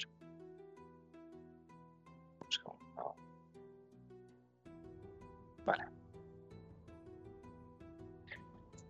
Volvemos al tiempo presente. Y Togashi Shinobu y Ida Mitsunari se encuentran en el palacio de los Kakita. Mitsunari, ¿has limpiado la sangre de tu armadura antes de entrar en la ciudad? No acostumbro a limpiar eh, la sangre hasta que llega la noche y guardo la armadura. Pero notaba a Shinobu muy, muy, muy incómoda después de todo lo que había pasado. Y sí, con un viejo paño, por lo menos la más, las manchas más grandes las había intentado limpiar. De la armadura y del garrote. Shinobu, al fin estás aquí, donde te ha encomendado tu daimyo. ¿Estás preparada? ¿Serás capaz? ¿Solo el talento te valdrá para esclarecer todo esto? confío en la verdad y por ello seguramente todo funcione. Tomao y Yumiko, no ha pasado mucho tiempo cuando os han dado, desde que os dieron en alto, cuando estabais a las puertas de la ciudad de los Grulla. Os, re- os presentasteis como los enviados para formar la comisión para la investigación y el esclarecimiento de lo acontecido y os dieron paso. Sin embargo, no os dejaron solos dos de los guardias que estaban en la muralla y en la puerta os acompañaron hasta el palacio, escoltándoos para vuestra seguridad, por supuesto, pero sin quitar ni un instante el ojo de vuestras figuras. Taidoji Kyudai, un gigantesco cangrejo, mucho más grande que tú, hace empequeñecer el marco de la puerta por la que entraste hace hará una media hora. Me levanto con reverencia dejando la tacita de té en un movimiento calculado, lento pero perfecto. Y cuando estoy frente a él, le hago la reverencia que se debe, ni un milímetro más, ni un milímetro menos. Respeto a los cangrejo, y aunque no lo diría, los respeto como se respeta a un perro de caza que mantiene lejos a los lobos. Ida Mitsunari, ante la reverencia y la figura de este grulla, tú te fijas en lo más fundamental, que va armado y ataviado con una brillante y pulimentada armadura, de, de los mismos componentes, del mismo acero que la tuya, solo que de su estatura. ¿Qué te dice eso? Lo miro fijamente, de arriba a abajo. Es bastante más menudo que yo, pero por su armadura, por sus armas y sobre todo por su semblante, por su mirada, reconozco en él un guerrero como yo. Los cangrejos ni respetamos ni odiamos en demasía al resto de clanes. Consideramos que nosotros somos los que realmente mantienen las tierras esmeralda protegidas, mientras que los otros están más, más ocupados en la corte y en, y en sus trejemanejes. Pero a este grulla le noto algo distinto. Noto un igual. Más débil que yo, pero un igual, guerrero, valiente. Y le devuelvo la, la reverencia, algo no muy habitual en un cangrejo. Sabes que mi cabello blanco solo significa una cosa, si es que fuera natural, claro. Y es que yo mismo he servido en la muralla del carpintero, que es parte del entrenamiento del Genpuku de todos los Daidoji, un año de servicio junto a cangrejos, luchando contra los mismos Onis y durmiendo en las mismas espartanas habitaciones que vosotros. Sí, te reconozco como tal, pero aún así, aún, aún viéndote como, como ese guerrero, aún, viendo, aún sabiendo por ese pelo blanco que, que has combatido durante un tiempo en, en la muralla Kayu, no tengo el mismo respeto que tendría a uno de mis hermanos, a uno de, del resto de cangrejos. Pero tú sabes perfectamente, y más está, habiendo estado allí, que, un cangrejo te devuelva la reverencia eh, es un alto honor. Más que un alto honor, que te respeta como guerrero. Togashi Shinobu, esta escena es la que tienes ante tus ojos y detrás de ti un cortesano grulla con una nueva remesa de té, con más tazas y más ingredientes para que todos estéis servidos y satisfechos. Os apremia para que os sentéis esperando a los invitados que quedan. Entiendo que todos os sentáis. Togashi Shinobu, ¿qué opinas de todo esto? Estoy bastante nerviosa. Me molesta que, que haya tenido que parar mi viaje por esta misión tan extraña. Pero también a la par tengo muchísima curiosidad y simplemente observo lo que ocurre a mi alrededor, esperando el momento adecuado para intervenir. Cuando veo que en ningún momento se presenta o se dirigen hacia mí, rompo esa cercanía que, tienen entre Mitsu y, y el Grulla y me presento. Yo soy Togashi Shinobu y hago una, una reverencia.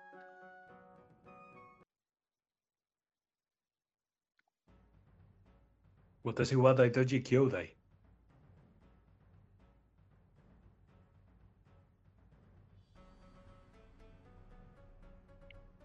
Ahí os quedáis esperando mientras aparecen los invitados que falten. Pero Mitsunari, me interesa en especial saber ¿Cómo de desnudo te sientes ahora que has tenido que entregar tus armas para poder pasar a palacio? Todas, menos la agua quizás sí. Pues eh, Shinobu lo sabe mejor que nadie. Eh, Mitsunari ha estado a punto de no entrar en el palacio. Ha estado a punto porque él no se separa de sus armas eh, en ningún momento y cuando y cuando le han obligado, le han ordenado que tenía que dejarlas eh, antes de entrar, eh, incluso se ha puesto un poco agresivo.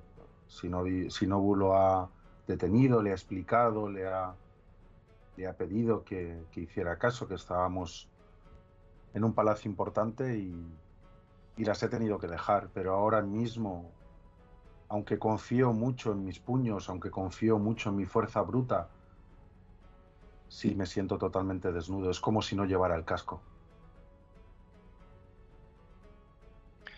Tomao y Yumiko os encontráis frente a las puertas de palacio, junto a esa escolta que os ha traído. Intercambian unas palabras entre los guardias de la puerta y, vuestra improvisada escolta cuando os van a dejar pasar, no sin antes desarmaros. Sin embargo, antes de que eso ocurra, Ikoma Ujitoshi dice que él no formará parte de la reunión. Que él se queda fuera del palacio cuidando de los caballos. Que si tienen a bien llevarle a algún sitio donde poder dejarlos, les alimentará y les dará de beber.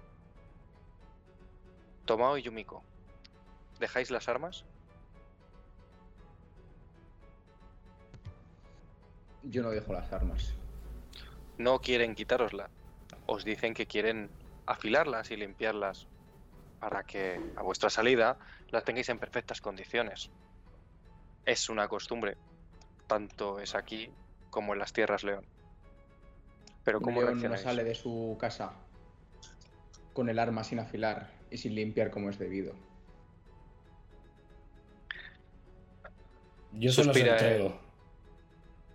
Ujú. Te las recogen y dicen... Me- primero miran tu mon y ven a la familia a la que pertenece y dicen... Matsusan, que nuestra cortesía no enmascare nuestras verdaderas intenciones.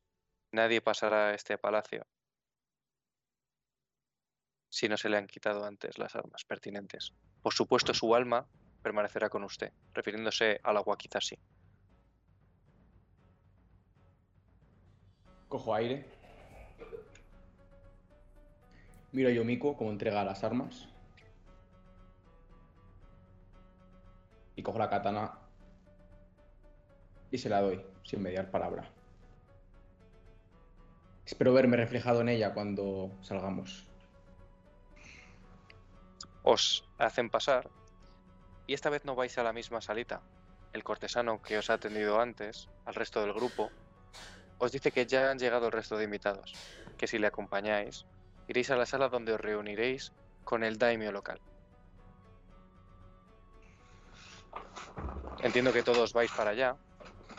Antes de, ir hacia allí, os encontráis todos, los unos, al fin, frente a los otros. Daidoji Kyudai, Ida Mitsunari, Matsu Tomao, Matsu Yumiko y Togashi Shinobu.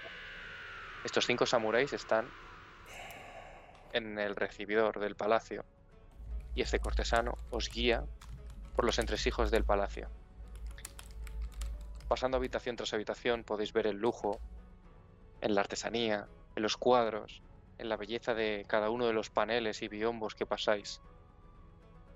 Pero lo que más os llama la atención es la inmensa sala que hay, la más grande de todo el palacio, donde hay una gigantesca sala de reuniones, donde hay un gigantesco, una gigantesca estancia donde se podría refu- refugiar perfectamente la corte de invierno del mismísimo emperador Antei. Quiero que todos me hagáis eh, una tirada ahora mismo, ahora dadme un segundo.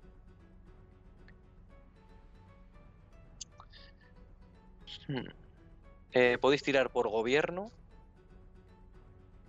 No, sí, gobierno. Gobierno es lo más propio. Aire 2. el resto 3. Pero en especial fuego va a ser 4 de dificultad. Tirad con el anillo que consideréis.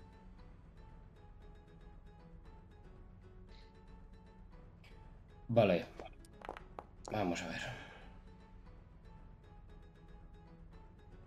Si saquéis eh, conflicto en las tiradas estas, perdona que no lo haya dicho antes, si guardáis conflicto, no os lo apuntéis, como si hubieseis tirado con el anillo vacío.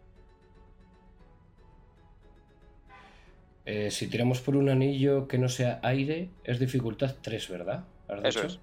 Sí. Vale, Y si es fuego, es 4. Vale.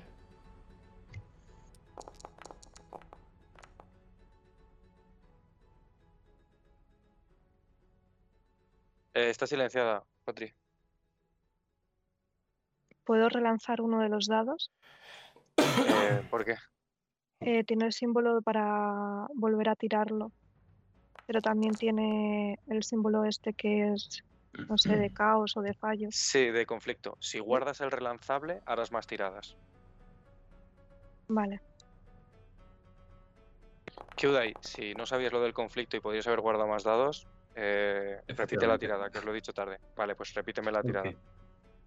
Si alguno tenéis problema con la tirada, me decís, ¿vale? Y lo vamos viendo. Sé que es un poco complejo, Mm. por eso me gustaría que lo viésemos juntos si hace falta. Sí. Sí, yo. Vale, a ver que os vea. Un segundo que entro en tu tirada, Mitsunari. Vale, ya estoy ahí. Vale, pues tienes eh, oportunidad, éxito relanzable y conflicto, que os he dicho que en este caso no vais a guardar, eh, y un éxito. Podrías guardar hasta tres dados. En este caso, vas a guardar todos porque no vais a, coger conflicto. Los arrastras a la parte de abajo, a lo que es el panel verde, y se te quedan guardados. Y termino el paso, ¿verdad? Y terminas el paso, eso es. Y ahora el relanzable te hará otra tirada. A ver si suerte. No, conflicto y oportunidad. Nada. Yo, Guárdatelo, descártatelo, pero no vas a conseguir eh, los éxitos. Ok. yo tengo un éxito adicional, pero me gustaría verlo por aclararme un poco. Vale, a ver que te vea. Vale, lo que guardes, llévalo al recuadro verde. Puedes guardar hasta tres dados. Recordar que el conflicto no lo vais a guardar en, esta, en este lanzamiento. Vale, Entonces, si guardas los relanzables, cuando termines este paso, sí. tirarás más dados. Vale, los relanzables. éxito- Cada éxito relanzable cuenta como un éxito, además. Vale. Y, y ese era el símbolo de la- los, los tres, que son como tres aspas, ¿verdad? Es- eso es. Sí, sí, eso es. Ah, mira, abajo te salen los cuatro símbolos. Ah, sí, coño, es verdad. Vale. Vale. Si alguno termina la tirada, ir diciéndome quién la ha superado. Yo no. Yo, Yo tampoco. Vale, Eh, si no, no. Mitsunari no. Kyudai. Yo Sí. tampoco la he superado. Vale. Vale, a mí ahora me sale fallo, pero la- en la primera tirada que he hecho tenía éxito con un éxito adicional. No sé si esto influye. Sí, es que toda- todavía no has terminado. Todavía tienes que decidir si los que has relanzado Ah, vale, vamos a vale, vale. guardártelos. Todavía te quedan pasos. Vale, claro, de momento es un fallo porque solo te has guardado el éxito relanzable y el del con que tenía conflicto. Que podrías de hecho haberte guardado cualquiera de los otros dos porque tenías tres dados para guardar.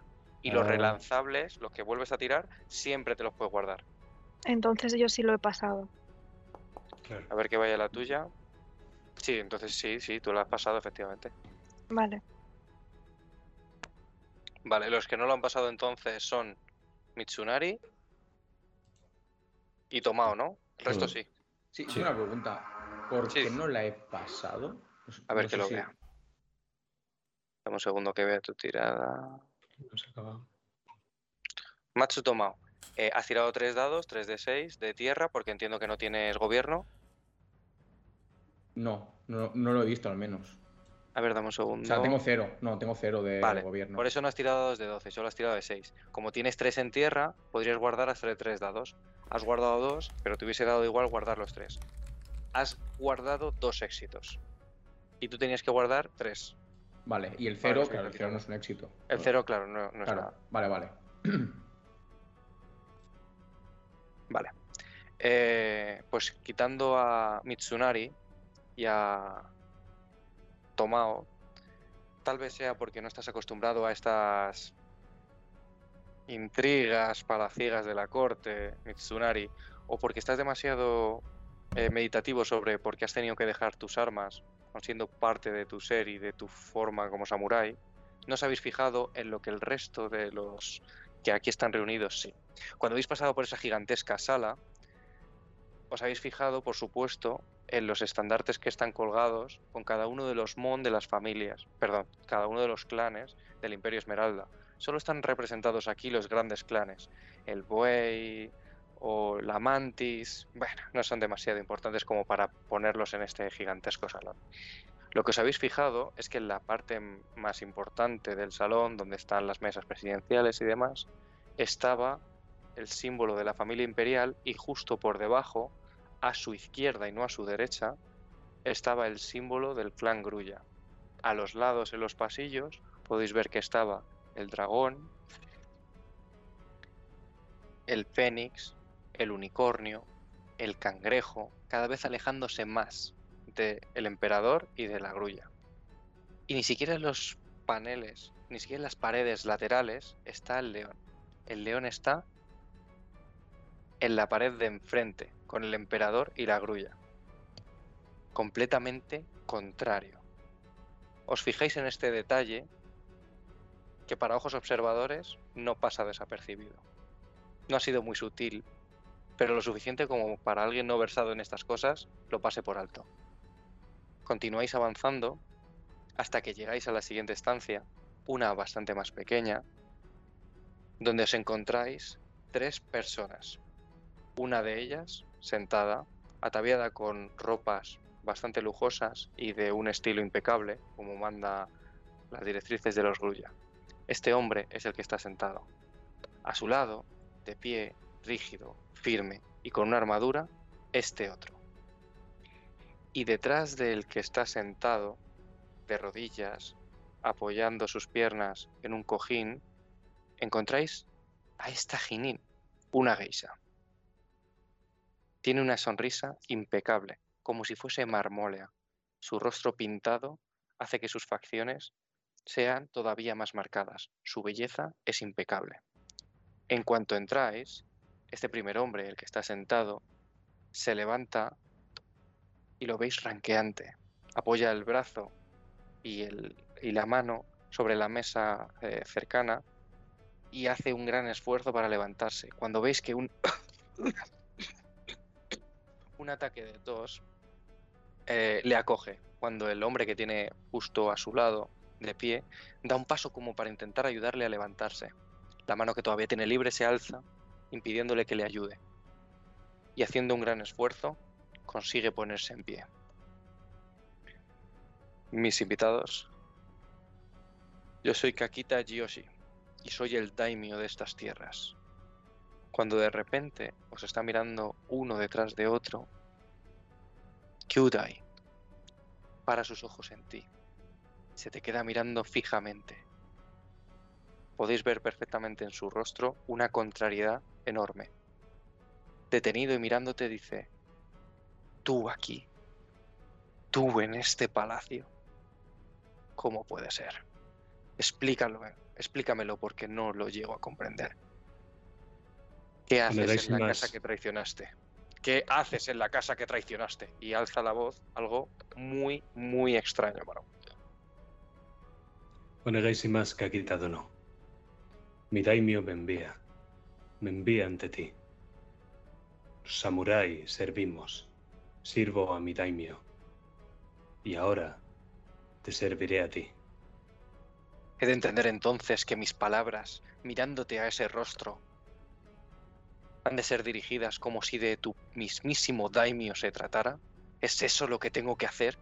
¿Tengo que pasar por alto tu presencia impía en este palacio? ¿Es eso lo que tengo que hacer? ¿Kyudai? Eso, Kakitadono, es Bushido. No eres quien para recordarme lo que es el honor. Cuando de repente se da cuenta de lo que hay alrededor, se da cuenta de vuestras presencias y vuelve a esa pose a ese estoicismo, su cara se vuelve mucho más relajada. Eh, disculpad, pero ando fatigado después de los acontecimientos más recientes. Por favor, tomad asiento. Os presento. Este es Kakita Mamoru, mi Hatamoto. El Hatamoto es el segundo, la mano derecha. Cuando no está Kakita Yoshi, él es el que gobierna en el palacio, en la ciudad, como si fuese el segundo de a. ¿De acuerdo? Y se da la vuelta y esta, bueno, es eh. Se llama Nari. ¿Os sorprende? Uy, perdón un segundo. ¿Os sorprende que haya presentado a un Heinin? ¿Os sorprende mucho que haya tenido esa consideración para alguien que ni siquiera es una persona como para tener a bien presentarosla? Un daimyo. Así que entendéis que es la querida de, de Kakita Kiyoshi. De Kiyoshi, perdón. Sentaos. Todos os sentáis. Dice, bueno, no perderé mucho tiempo. Cinco espadas de los mejores artesanos Kakita han sido robadas y el símbolo de la familia León, que os mira, Tomao y Yumiko, que os imagino sentados a un lado de la mesa, y los otros tres, siendo el más alejado Kyudai, por la relación que tenéis personalmente, el que más alejado se siente del daimyo, en el otro lado de la mesa. El símbolo león fue encontrado, Nuestras sospechas, por supuesto, después del conflicto, os apuntaban. Pero fuimos algo más precavidos. Llevamos el trozo de tela y algo más que encontramos en la sala donde se había hecho el robo. Se lo llevamos a...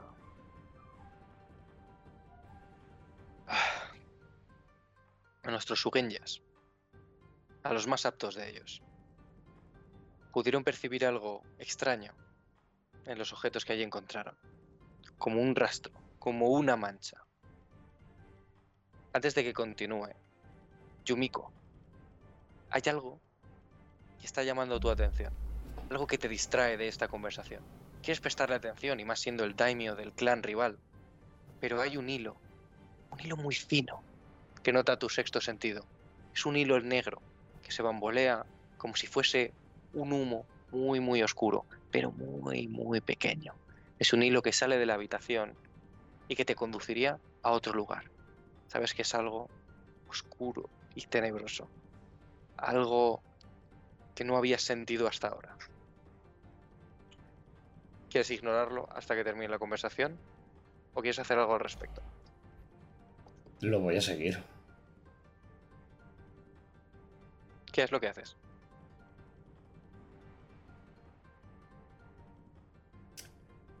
Me disculpo hasta este, ante este hombre. Perdón, mi señor, creo que no me encuentro muy bien. Veo a mi hermano más que preparado para que lleve esta negociación él solo.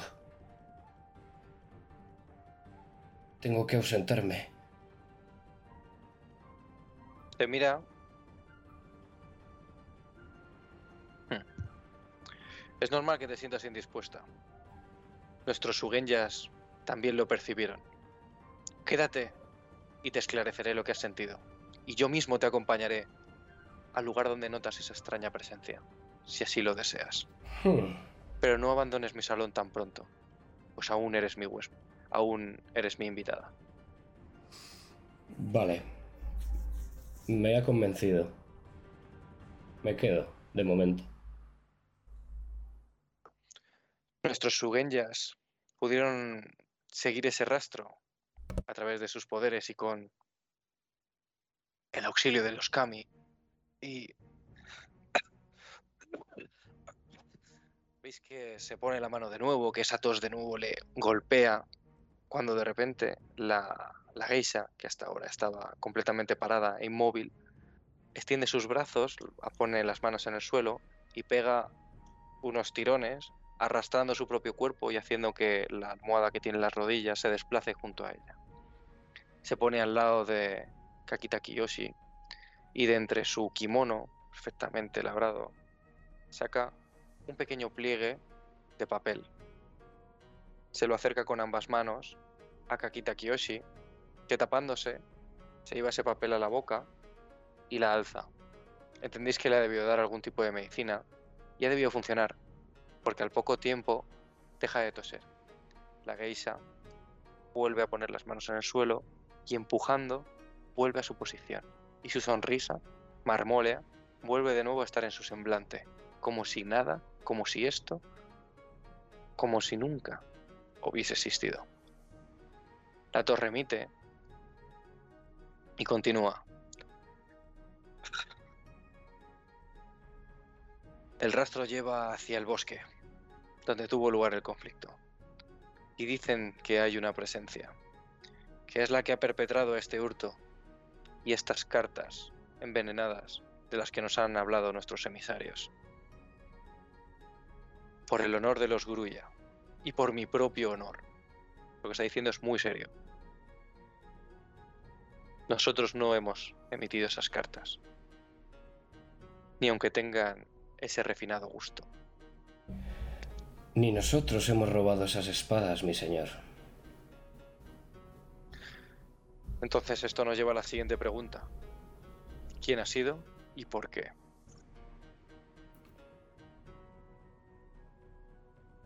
Taitoji Kyudai será el representante del clan Grulla en esta comisión. Hai, Kakita Dono. Y vosotros, enviados por la daimyo del clan León, seréis los representantes de vuestro propio clan. Togashi Shinobu, ¿verdad? Así es. He de reconocer mi sorpresa al veros, pues fue ayer mismo cuando mandamos la carta a las tierras dragón.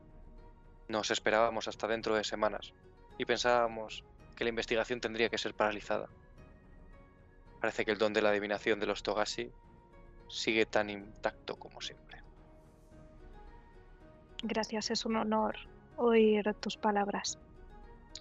Si no es más cierto que vuestra edad seguramente no refleje vuestra experiencia, por supuesto, pero también me ha sorprendido. Bueno, en la mente del principiante hay muchas posibilidades, pero en la de, en la de los expertos hay pocas. Digamos que los principiantes siempre tenemos una mente más pura y no enjuiciosa. Si el mismísimo señor Togashi ha decidido que vos seáis la enviada, confío plenamente en su palabra, pues el clan dragón es un gran amigo de los Grulla. Sin embargo, y mi sorpresa más grande, es de usted. Ida Mitsunari, ¿verdad? Así es. La verdad es que no contábamos con la presencia de su clan para esto. Y he de decir que me sorprende su aparición. ¿Podría explicármelo? Ves que Kakita Mamoru, el Hatamoto de Yoshi, hace un pequeño gesto. Y puedes ver cómo los dedos se deslizan hacia la vaina de su katana. Parece que se ha puesto tenso con solo saber que es tu turno de palabra. Puedes ver que es un Yojimbo versado y que está preparado para hacer lo propio contra cada uno de vosotros al instante. Ha sido un gesto muy sutil, pero tú tenías puesto los ojos en la mayor amenaza de la sala.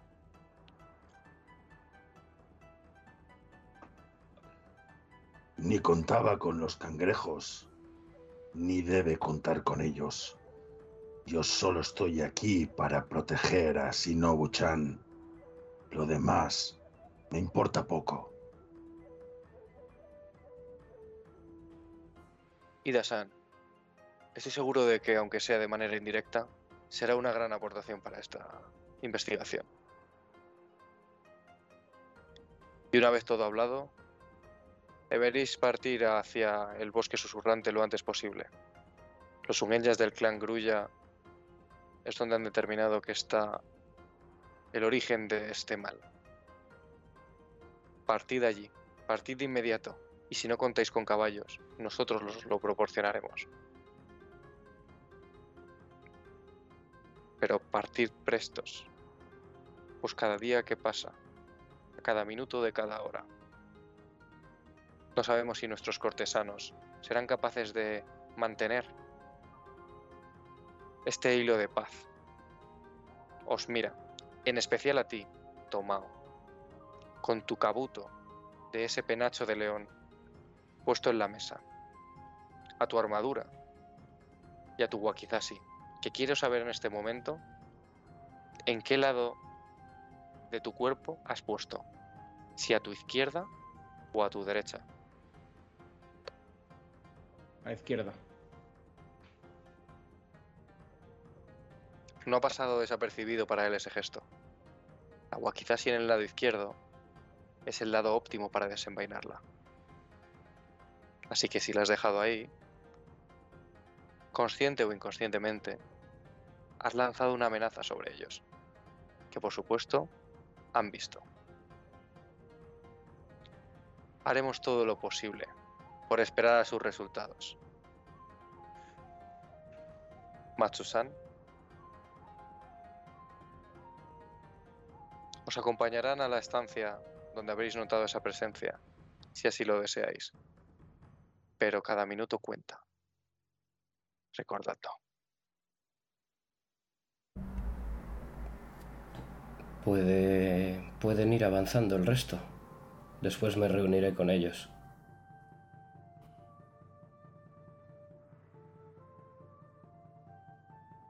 Hace un gesto, entonces el cortesano viene y se pone junto a ti, como esperando que te levantes para que te guíe a donde quiera llevarte. Le sigo. Ah, Le hago una reverencia al señor y sigo a este cortesano. ¿Qué hacéis el resto? Yo antes de que se marche le digo, Matsusan, el estrés es un estado ignorante con el, cre- con el que crees que todo es una emergencia. Nada es tan importante. Deberíamos partir todos juntos. Eso se lo dices a Yumiko, ¿no? Antes de que salga. Sí,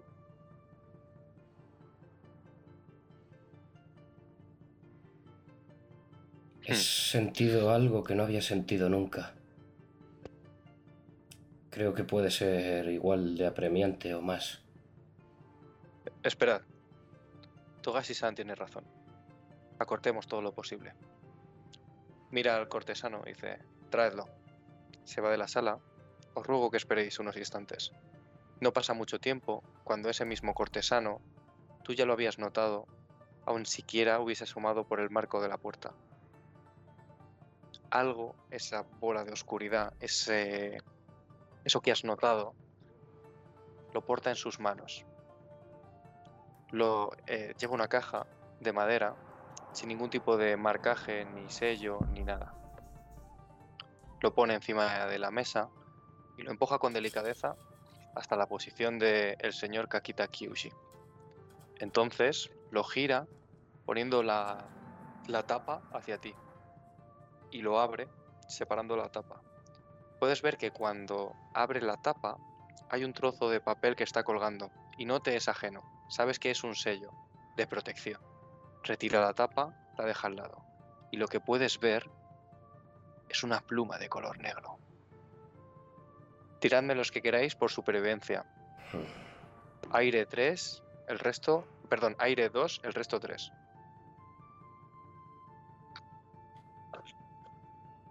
Una pluma como la de las flechas. Lo que ves Sí. es eso, pero lo que sientes, Yumiko, es una sensación de malestar, algo desagradable. ¿Qué haces con la pluma? ¿Solo la miras o...?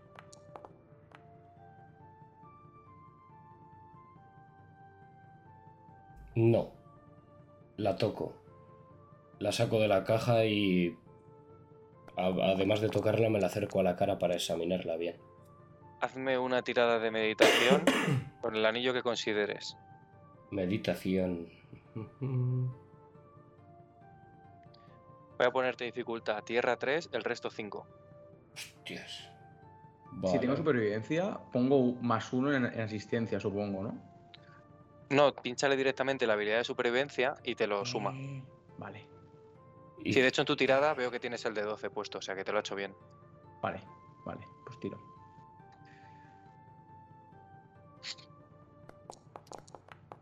Avisadme lo que, los que hayáis pasado la tirada, Yo sí, verá. ¿vale? Bueno, los que la hayáis pasado, que ya veo que hay alguno por lo menos, reconoces que es una pluma, no de cualquier pájaro, sabes que es una pluma de cuervo. Los que la hayáis pasado tenéis esta misma información. Yo nada, ni una ni otra. No las consigues, ¿no? En cuanto lo tocas, apúntate tres puntos de conflicto. Vamos ahí.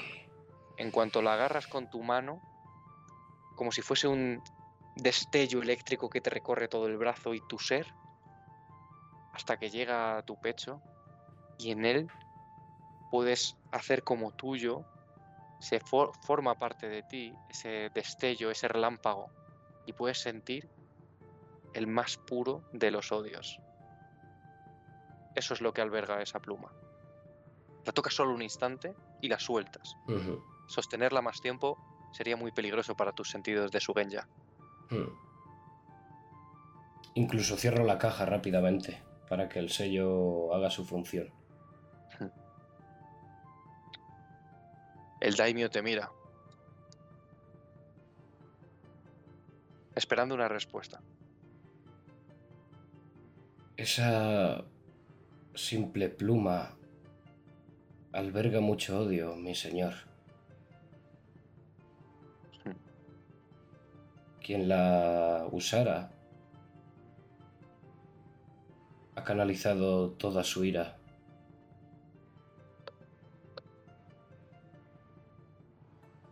Veo que entre las gentes león también hay gente con grandes talentos. Le hago una pequeña reverencia con la cabeza. Hmm. Traedlo, traedlo de más.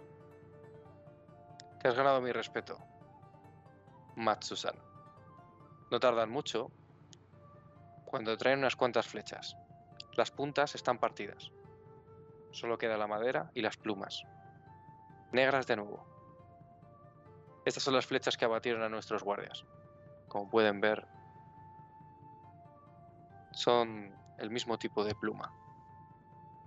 Los tiradores deben hacerlas con el mismo material.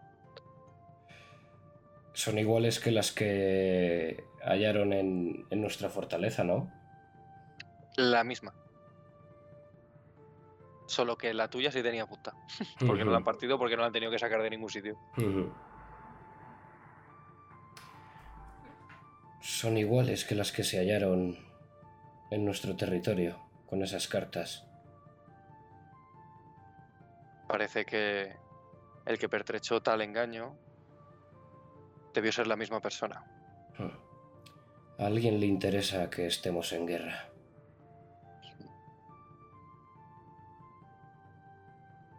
Veo con buenos ojos y esperanza los resultados que pueda traer esta comisión. Pero recordad, el tiempo juega en nuestra contra. Marchad, todo está dispuesto. Los hombres, las provisiones y todo lo demás. ¿Queréis hacer algo más antes de de dejar la estancia? Yo paso la tirada, no sé si sirve de algo. ¿El, el que me dices, Diego, perdona? Que la, la tirada, que la he superado, pero no sé si sirve de algo. O sea, supongo que ya con Sí, lo dicho lo ya de la pluma de cuervo. Lo que habéis sacado de supervivencia, Mm. ¿no? ¿Es- ¿Me estás hablando? Sí. sí. Todos los que habéis sacado supervivencia sabéis que es la pluma de cuervo. Que es que la pluma es de cuervo. Vale. ¿Alguna cosa más? Yo haré una reverencia y me marcharé. Vale. Hmm. Os acompañan eh, fuera y os guían hacia las caballerizas del, palacio. Lo que encontráis allí es que tienen un carro. Dame un segundo. Lo que encontréis ahí es que tienen un carro dispuesto para partir. Junto a él se encuentra Ikoma Ujitoshi con vuestros caballos, bueno, con vuestros ponis rokuganeses.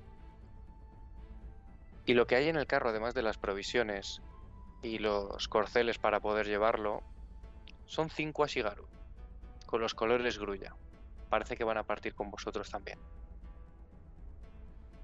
El cortesano que os ha llevado hasta allí, hasta las caballerizas, se dirige hacia ti, Ida Mitsunari, y dice, sabemos que compartir con los Bongue el carro sería algo completamente deshonroso y por supuesto lo hemos tenido en cuenta. Así que hemos dispuesto lo siguiente, levanta la mano y hace un gesto para que vengan.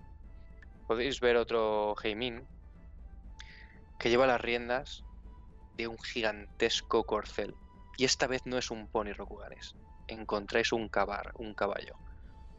Un caballo del clan unicornio. Seguramente una hembra que ya no tiene capacidad de parir. Si no, no se la habrían vendido a los Grulla.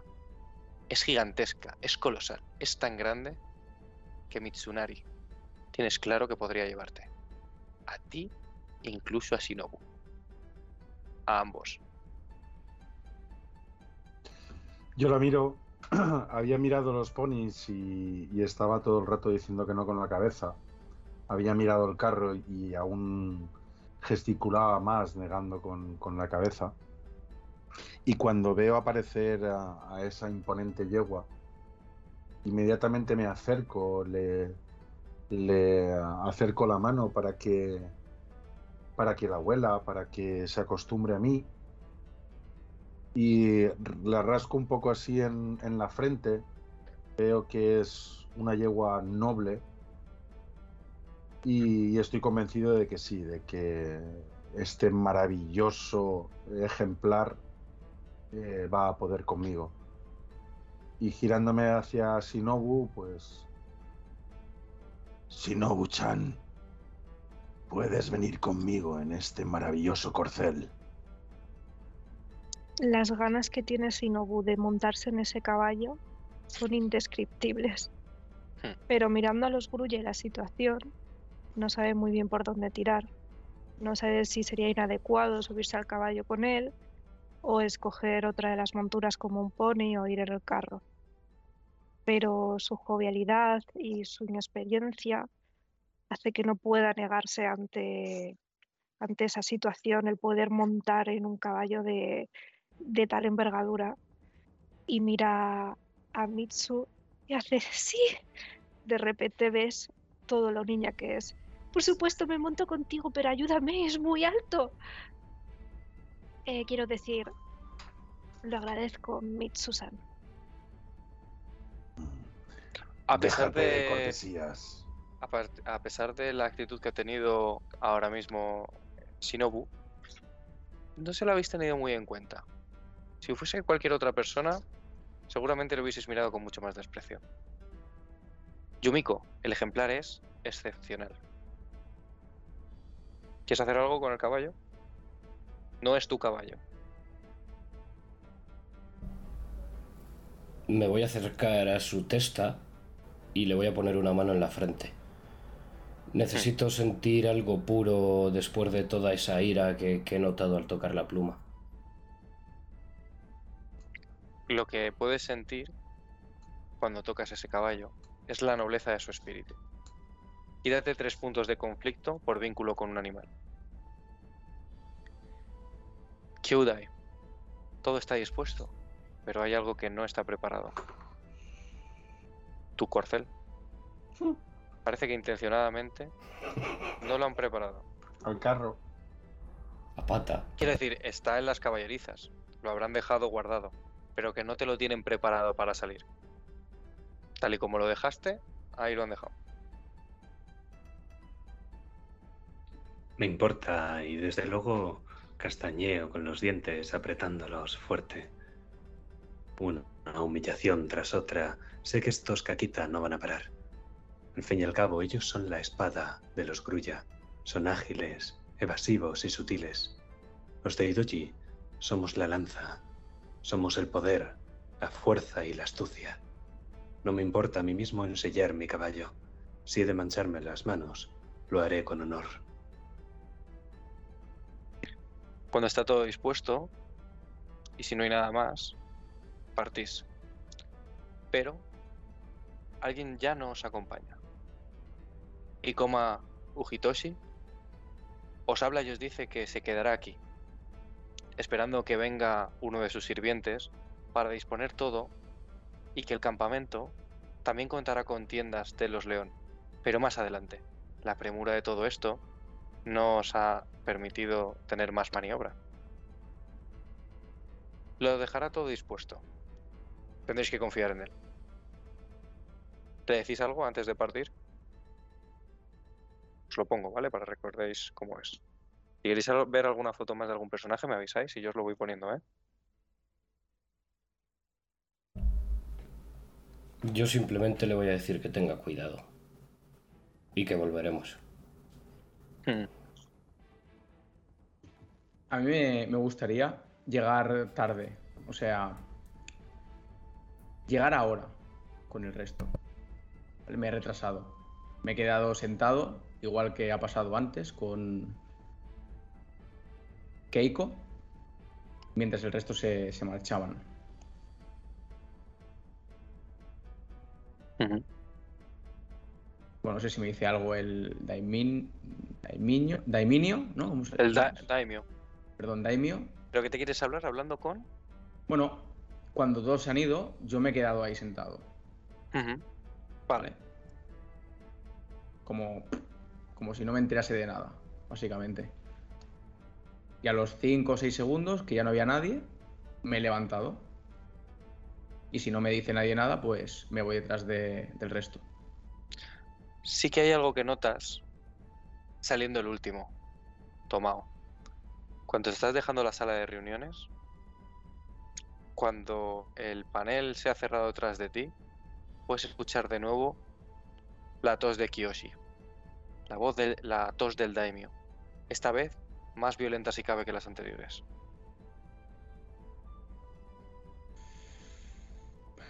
Vale.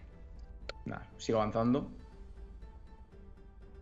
Y me, me incorporo justo cuando se despide eh, pues, nuestro emisario, se puede decir, o portador, o Fujitoshi.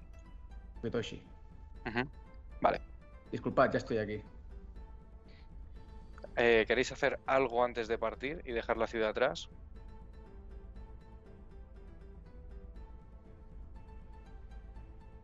Pues continuáis. Dame un segundo.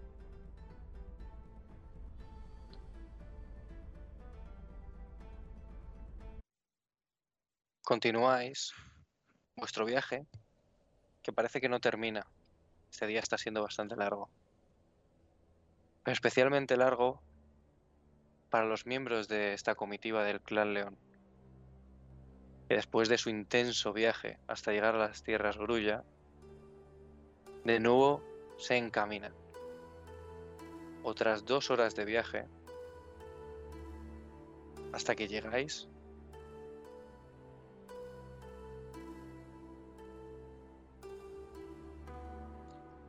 a la linde de Sayakayi no Mori. El bosque susurrante.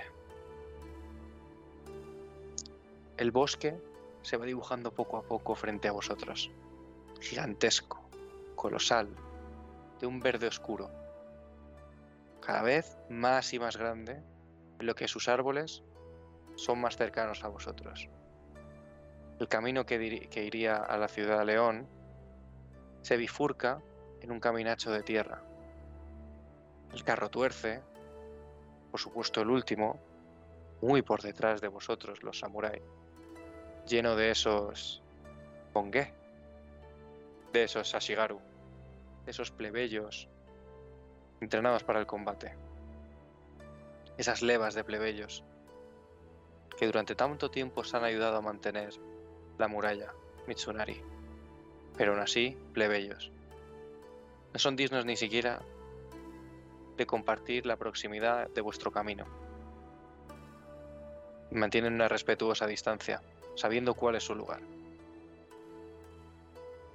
El viento sopla mientras marcháis en vuestros caballos y cuando estáis muy cerca, ya en la linde del bosque, os detenéis. En cuanto esto ocurre, los Asigaru se bajan del carro y rápidamente empiezan a sacar todos los bultos que hay en su interior y empiezan a montar tiendas de campaña, a disponer madera y piedras para hacer una hoguera. Todo lo necesario. Ha pasado bastante tiempo desde vuestra reunión, la preparación y el viaje. Y no quedan muchas horas de luz. Estáis aquí, en la linde del bosque susurrante.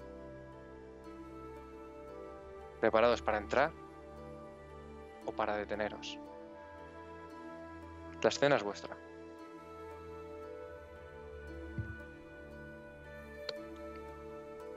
Yo paro. Paro la. Bueno, si puedo, paro la, la marcha. No quiero, no quiero seguir. Ya es- está a punto de hacerse oscuro y. Igual habría que parar.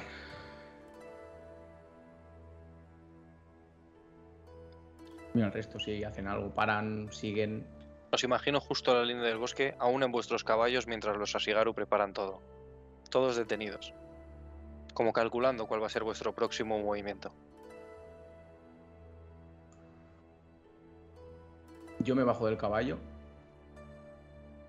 Y sin importar lo que pueden pensar el resto, voy a, a ver si puedo ayudar con, el pre- con la preparación de- del campamento, o lo que estén haciendo. Hmm. Vuestra sorpresa, para todos, es mayúscula cuando ocurre esto. Tomao.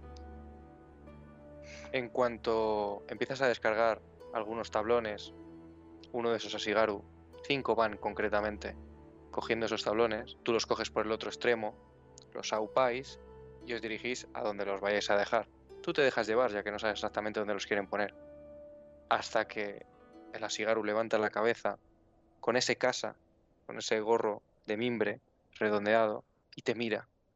Se queda muy sorprendido y sin decir nada deja los tablones en el suelo por su lado, dejándote solo a ti sosteniéndolos. Se dirige al carro y va a coger otra cosa. ¿Qué quieres hacer al respecto?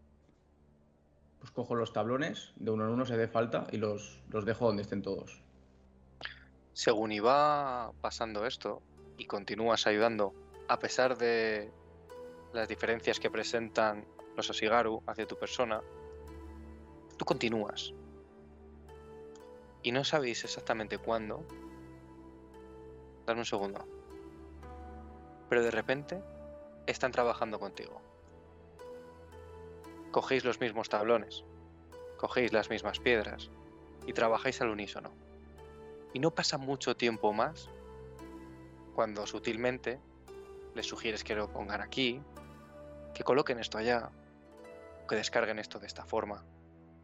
Y ellos te hacen caso. Lo hacen. Pero no veis miedo o esos estamentos marcados que les obligarían a hacer lo que está designando el león, el samurái, Matsu Tomao. Lo hacen como el que mira al más espabilado de un grupo de trabajo, que dirige sabiendo que, bueno, lo que dice es lo mejor. No cruzan apenas palabras, no dicen apenas nada, pero podéis ver cómo esa sinergia poco a poco se hace. Durante este tiempo, ¿qué hacéis el resto? ¿Y cómo reaccionáis ante esto que acaba de pasar? ¿Habéis visto eso, Hidasan?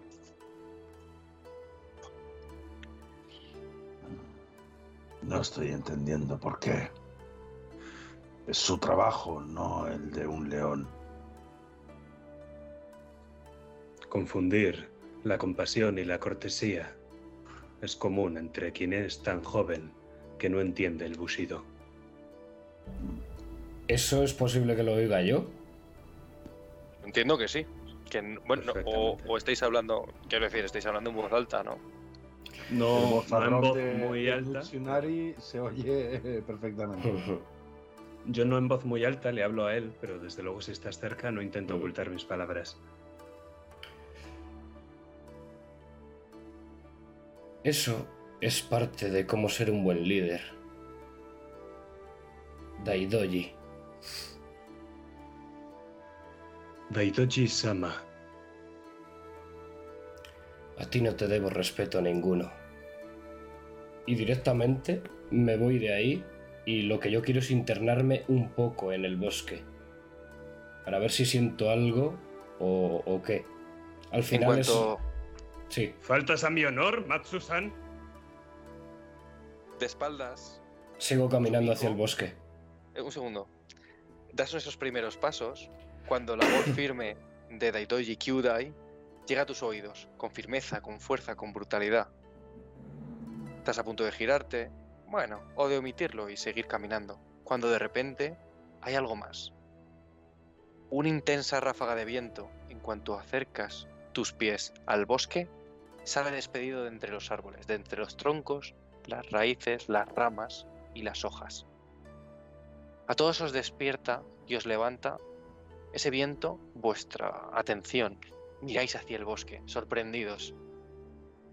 Un trozo de tela, algo que no estaba todavía enganchado, se levanta y salta.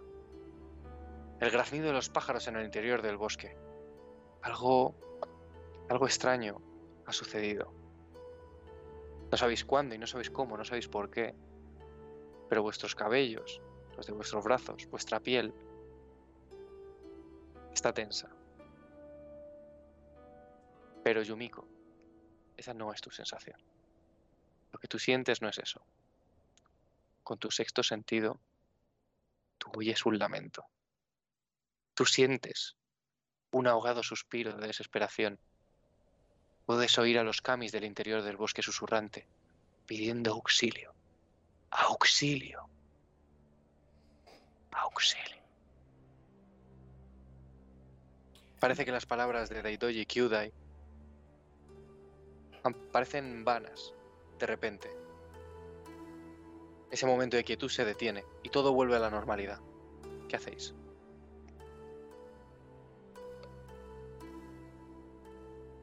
Yo he ayudado a bajar a, a del, del- de la yegua.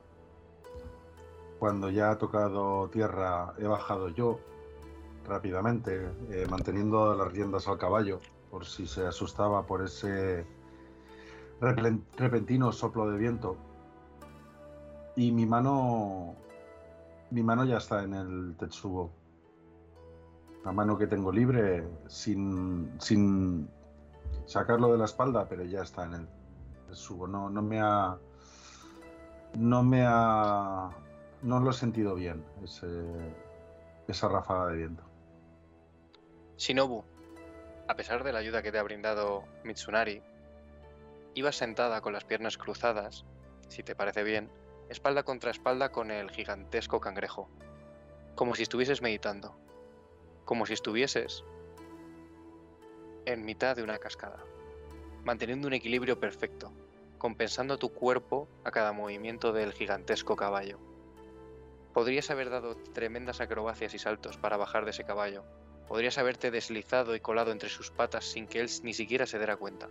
Pero sin embargo, has decidido dejarte bajar. Esa es vuestra sinercia. Y es así como os relacionáis el uno con el otro. Pero Shinobu, tal vez sea porque Mitsunari está demasiado atento de cualquier peligro que pueda haber a cualquier instante. Pero tú oyes un repiqueteo, un tintineo del metal contra el metal. Sabes que tiene un colgante característico que lleva alrededor del cuello con el símbolo del clan cangrejo. Al parecer un recuerdo de un regalo muy preciado. Al ser de metal también, tintilea y choca contra su armadura. El viento ha cesado, pero el colgante no para de moverse y choca una y otra vez con su armadura, como si tuviese vida propia. Lo notas.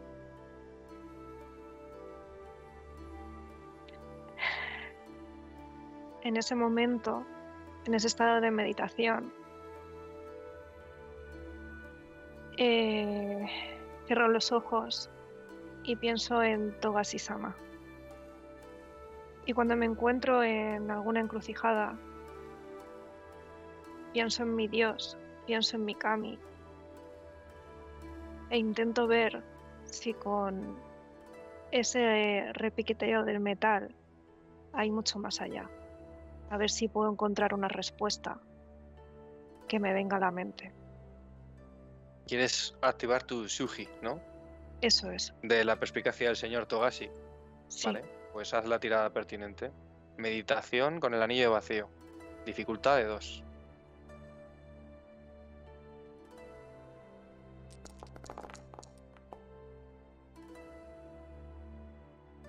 De sobra. De sobrísima. Enséñame qué guardas para que yo lo vea. Ay, perdón. A ver si para ver si zampas conflicto o no. Vale. Vale. No zampas. Estás en ese estado, te concentras durante un segundo y todo a tu alrededor desaparece. El graznido de los pájaros, el viento, la conversación que tienen los Ashigaru, el descargar del material. Solo escuchas ese tintineo. Ese tintineo en tus oídos, en tus ojos cerrados. Cuando abres tus ojos, y no tus ojos físicos, cuando abres tu ojo, el ojo de la mente, cuando tu espíritu puede ver más allá de ti misma, puedes ver cómo Ida Mitsunari, de pie con su Tetsubo, en la oscuridad inmensa que hay a su alrededor, está solo, preparado para combatir. Pero ante él, una figura fantasmagórica de ese color morado grisáceo, por encima de él, cubriéndole, hay un gigantesco e inmenso cangrejo espiritual. Un espíritu con forma de cangrejo que le envuelve y le rodea. Unas pequeñas hebras que hay desde el exterior de esa figura fantasmagórica hacia el centro van en alguna dirección, como si se dirigiesen a algo que los hace latir. Es como hay unos impulsos que salen de esas hebras. Ese corazón de ese cangrejo reside en el colgante y puedes ver cómo protege a Ida Mitsunari sin ni siquiera el saberlo. Notas en tu hombro una mano. Una mano cálida. Una mano familiar. Una mano Togashi. Vuelves en ti después de haber tenido esa visión.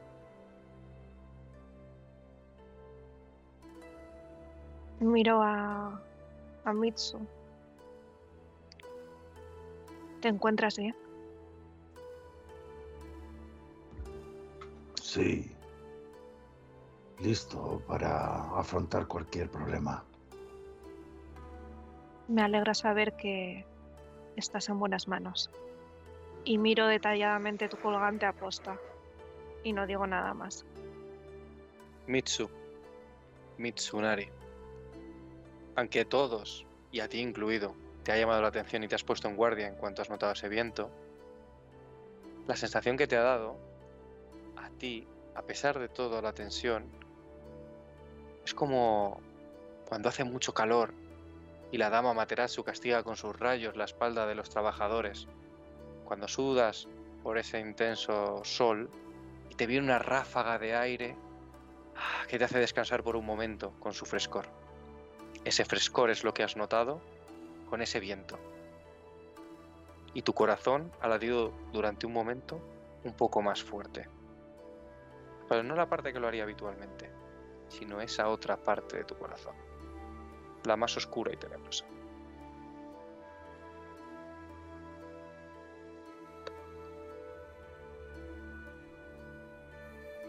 Cuando he visto que si no miraba mi, mi colgante y notando esa esa oscuridad, he soltado por un momento las riendas del caballo sabiendo que estaba tranquilo y he rodeado con mi mano el, el colgante. Pocas veces he sentido esa sensación, más allá de cuando he tenido que combatir en la muralla, Y aunque ese frescor al principio me ha reconfortado, esta última sensación me ha dejado muy preocupado. ¿Hay algo especial en ese colgante? ¿Es de alguien importante para ti? Este colgante es de mi abuelo. Me lo dio él antes de, morir. Para mí, mi abuelo era la persona más importante del mundo, por encima incluso de mis padres, puesto que fue él quien me enseñó todo lo que sé, el que inició mi entrenamiento, el que me aportó todos los valores que me mueven, el que incluso puso en mí la semilla de, de esa ilusión por defender eh, a las tierras Esmeralda contra esos demonios, las tierras sombrías. Y siempre que me he sentido mal, siempre que me he sentido un poco preocupado, he cogido ese me- medallón para que me transmita serenidad, para que me transmita esa tranquilidad que mi abuelo poseía y mostraba a cada minuto del día, fuera cual fuera la situación en la que se encontrara. Es mi punto de anclaje con, con la tierra, es mi punto de anclaje con esta vida que llegó a no tener sentido si no hubiera sido por este medallón. Hay algo más ese medallón. Sabes que a tu abuelo también se lo regalaron, pero no fue un familiar. Fue una familia del clan cangrejo. Ese colgante llegó a manos de tu abuelo, de manos de la familia Kuni, la más famosa de las familias cangrejo, por ser llamados los cazadores de brujas. Aquellos Sugenya que se enfrentan a la oscuridad de las tierras sombrías con sus poderes, invocando el favor de los Kami. Se lo regalaron a tu abuelo y él a ti.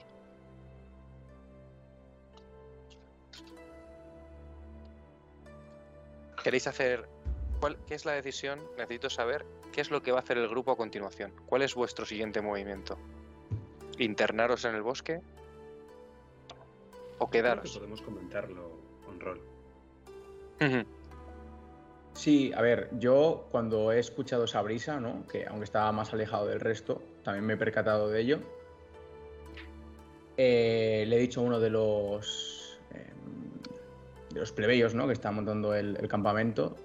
Le llamo y le digo, Takeshi, buen trabajo. Continuad como hasta ahora. Y me voy directamente hacia el grupo, ¿vale? Con las manos manchadas de tierra, de haber estado tocando madera además. Y bueno, pues me acerco a ellos para. Porque también me ha venido sopetón, ¿no? Es- Esta brisa extraña, ¿no? También he notado algo, algo raro que no era normal. Y me he juntado con ellos directamente para ver qué- qué decían.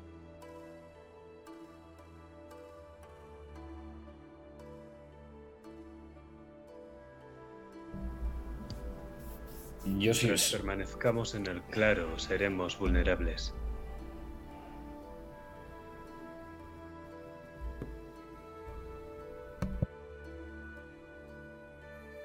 ¿Vulnerables?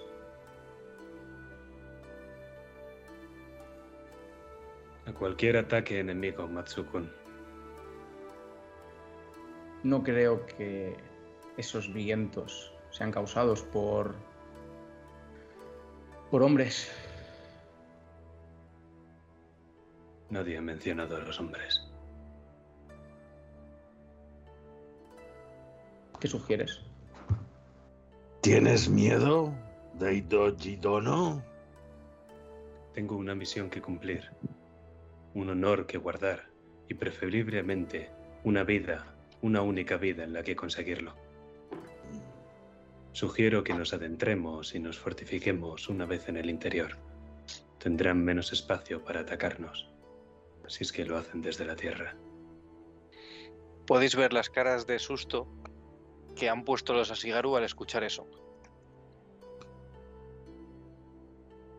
A mí me gustaría estar como estoy siempre, a mi Windy, en la linde del bosque em, y preparar el ritual de comunión con los espíritus.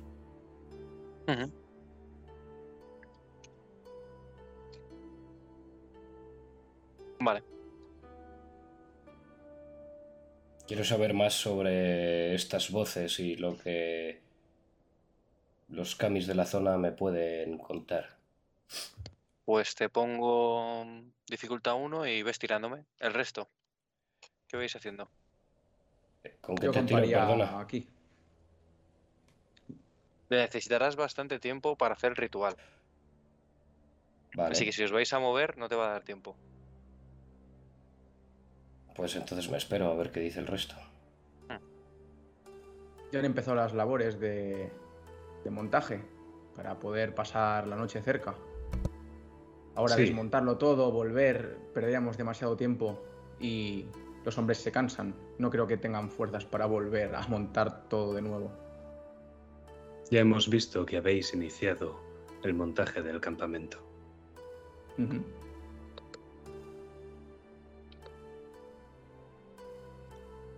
Por eso mismo yo pasaré la noche aquí. Aunque eso no implica que no podamos hacer alguna, avanzadilla a ver qué, hay en, al entrar al bosque. Pero desde luego el campamento no veo que lo podamos hacer ahí dentro. No sabemos cómo es el terreno, no sabemos lo que puede haber dentro. Aquí fuera se está tranquilo, parece ser. Y no creo que nos ataque nadie, ni nada. Togashi Sama. Calláis. ¿Pero qué pensáis? Ojalá tuviera la respuesta exacta. Creo que las prisas nunca son buenas y no me parecería mal descansar, ya que Matsu-san se ha empeñado tanto en montar y hacer el campamento. Podemos agradecerle a nuestro compañero el quedarnos y descansar junto a ellos. Desde luego se ha empeñado con esmero. Se hará lo que opináis. Cuando Shinobu ha dicho esto, nada más acabar la frase, habéis podido ver inmediatamente cómo Mitsunari ya estaba desensillando al caballo y tenía claro que nos íbamos a quedar. En cuanto los Asigaru oyen eso, eh, empiezan a encender los fuegos. Daidoji-sama. Veo que tus palabras hacia mi labor tienen una connotación que implica algún significado extra. Si hay alguna cosa que no te gusta, lo puedes decir sin tapujos. Y me miro las manos sucias.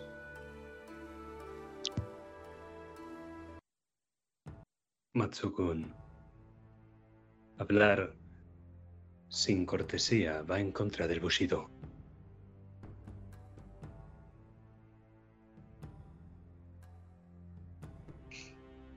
Yo nunca haría tal cosa. Ojalá todos los Matsu pensaran lo mismo que yo. ¿Qué cabeza la mía?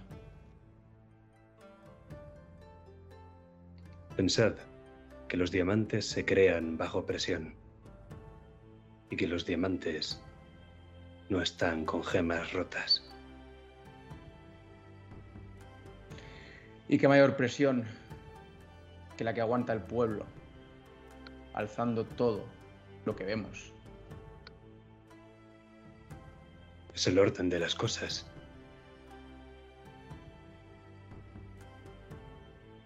Sí. Pero igualmente, aunque sea el orden de las cosas, hay que estar al tanto de todo.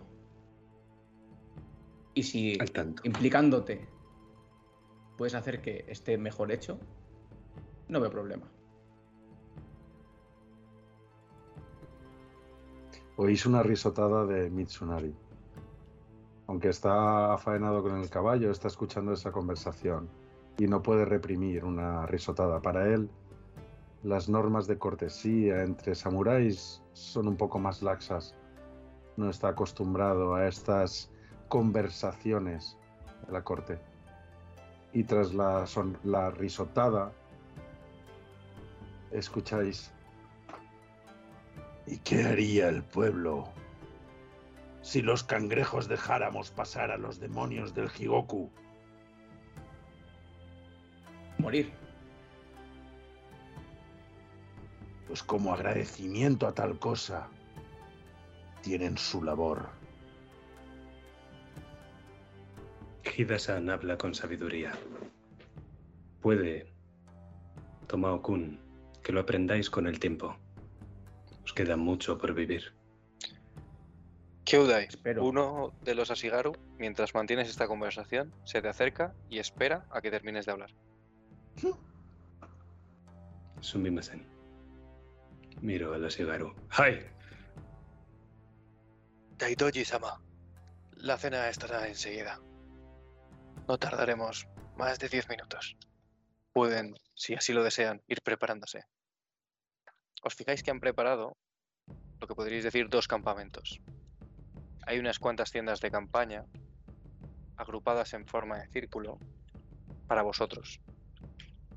Y veis una gran tienda, una única gran tienda, con un pequeño fuego junto a ella, alejada de la primera.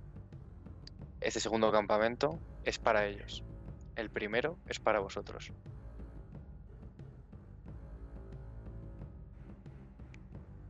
Es el orden de las cosas. Pienso, y quizá incluso lo diga en voz baja.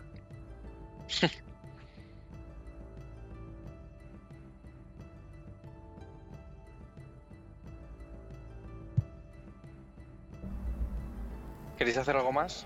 Se- Sé, Yumiko, que quieres hacer el ritual. Sí, ¿El además, resto? además le estoy haciendo así a Shinobu. Ven, ven. Yo tengo la intención de acercarme al campamento. No se va, te va para el bosque, ¿no? pues nada, sigo, sigo a lo mío entonces, preparando el. El ritual. Pues ahora que tienes tiempo, sí, hazme el ritual. Hazme la tirada pertinente y lo vemos.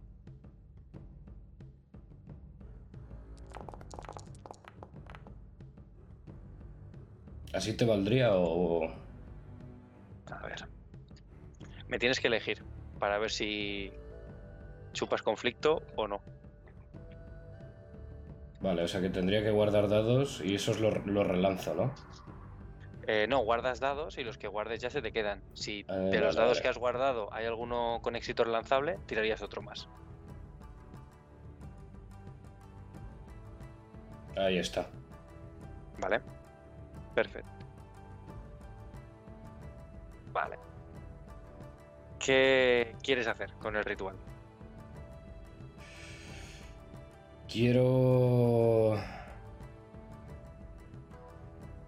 ganar más conocimiento espiritual de esta zona.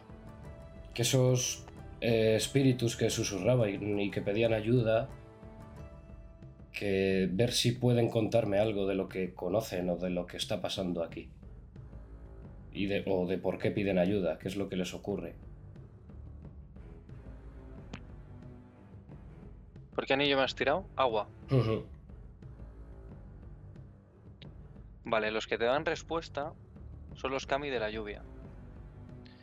Y te dicen que ellos, a diferencia de los que están dentro del bosque, no están manchados por su característica de a veces estar y a veces no estar. Esa distancia es lo que les ha mantenido lo suficientemente lejos del bosque como no para no estar manchados, te han dicho. Pero que muchos de los kamis de su interior ya no responderán a tus preguntas ni a tus plegarias si se las haces. Cuanto más os internéis en el bosque, te dicen, peor.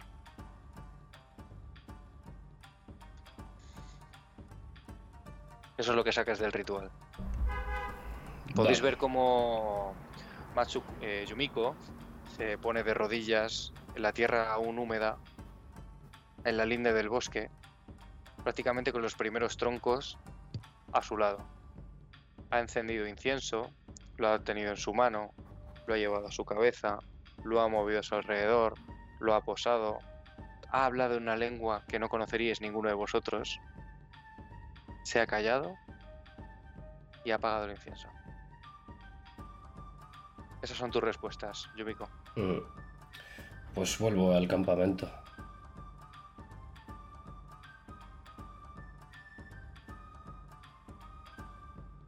Queréis, en principio, si queréis hacer alguna escena, la proponéis.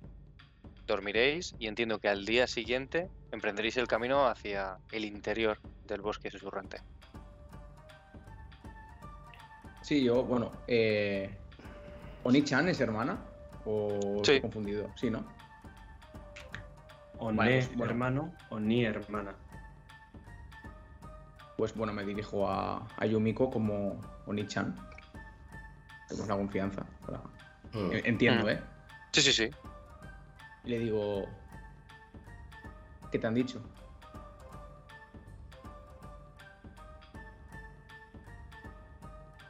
Le voy a contestar en voz alta. Para que el resto, si quieren, lo oigan.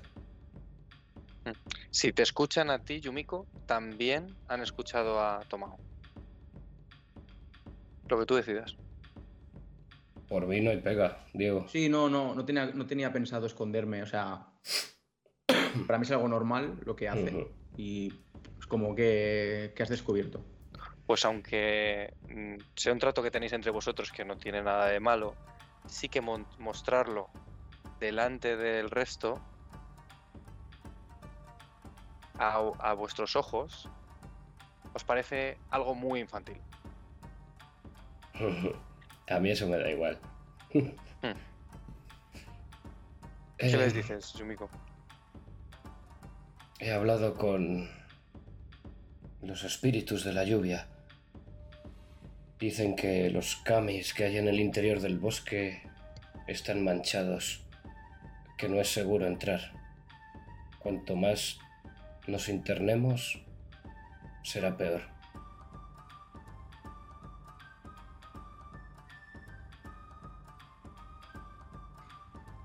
Vaya. Bueno, tendríamos que entrar igualmente, pero al menos sabemos que, que hay advertencias. Tendremos que tener mucho cuidado.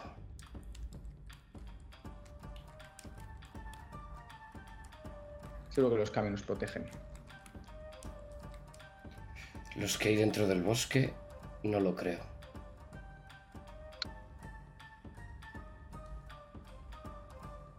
Miro al resto del grupo, porque entiendo que, claro, se escucha perfectamente y claro lo que estamos hablando. A ver sus caras, si hay, si hay alguna cara extraña o simplemente es como indiferencia o no sé. Yo miro a Togashi, pensando que lo que ella diga respecto a los kami es lo definitivo, la verdad. Me doy cuenta de, tu mirada y me quedo bastante sorprendida. Creo que deberíamos descansar y ya, ya ayudaremos a esos kamis que Matsusan ha comentado mañana si es necesario. Si esos kami están manchados, dejádmelos a mí.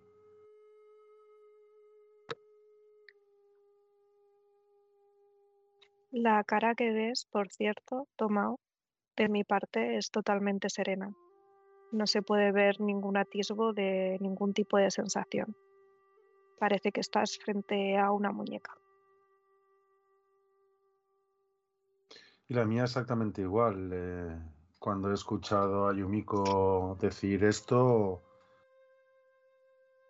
has visto a, a Mitsunari como, como un día más en la oficina, como mi día a día. Camis manchados. Bueno, Lo único que te sorprende, Mitsunari, es que esto esté pasando tan lejos de la muralla. Sí, y por dentro eh, Mitsunari está empezando a pensar si, si Kunisan, si su daimyo lo ha enviado a fuera de, de las tierras cangrejo con la excusa de que, de que tiene que recuperar la ilusión de vivir porque sabía algo o porque temía algo de que esos espíritus de las tierras sombrías se hayan podido introducir dentro de Tierras Esmeralda. Está empezando a dudar si realmente la misión que le encomendó su daimio tenía segundas intenciones o no. Pero por supuesto no lo dice en alto.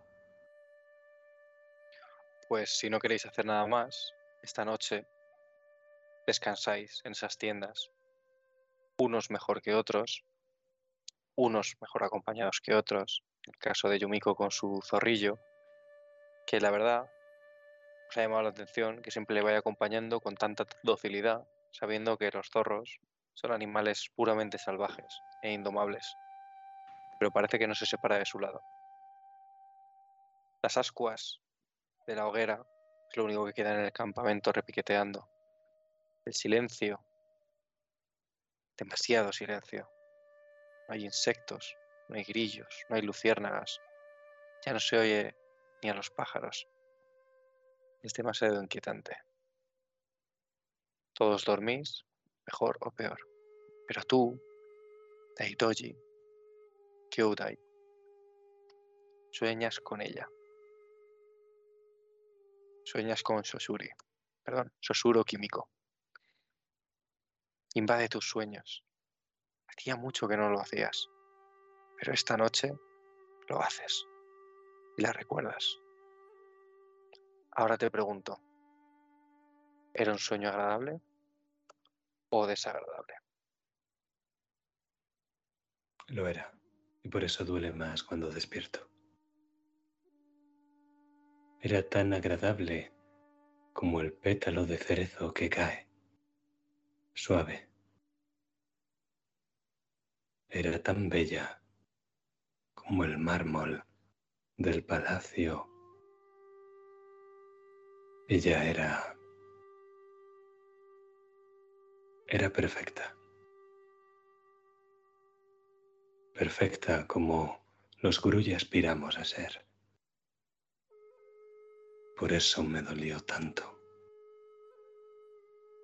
Por eso es tan oscuro aquello que porto. Por eso Daidoji Kyūdai murió hace años. Y quien ahora camina sobre la tierra es un hombre nuevo. Uno que tiene que recuperar el honor perdido. Pero duele tanto al despertar. Tiene que estar cerca. Lo siento.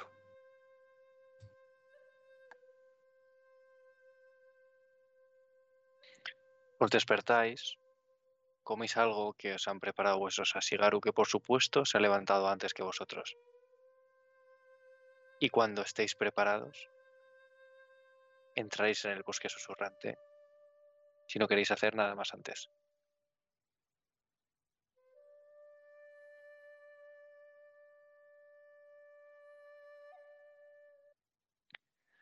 Os pertrecháis, os ponéis vuestras armaduras, preparáis vuestras armas y quiero saber cómo camináis por ese bosque.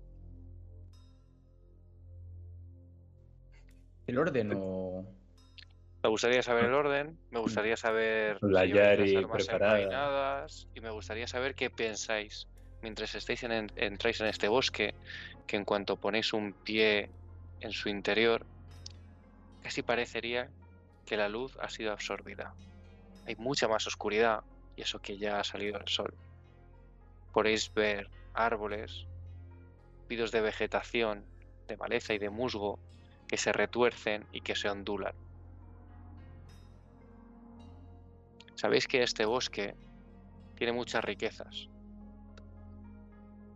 Alguna pesca de ejemplares poco habituales, con cuyos aceites se pueden hacer bálsamos y demás.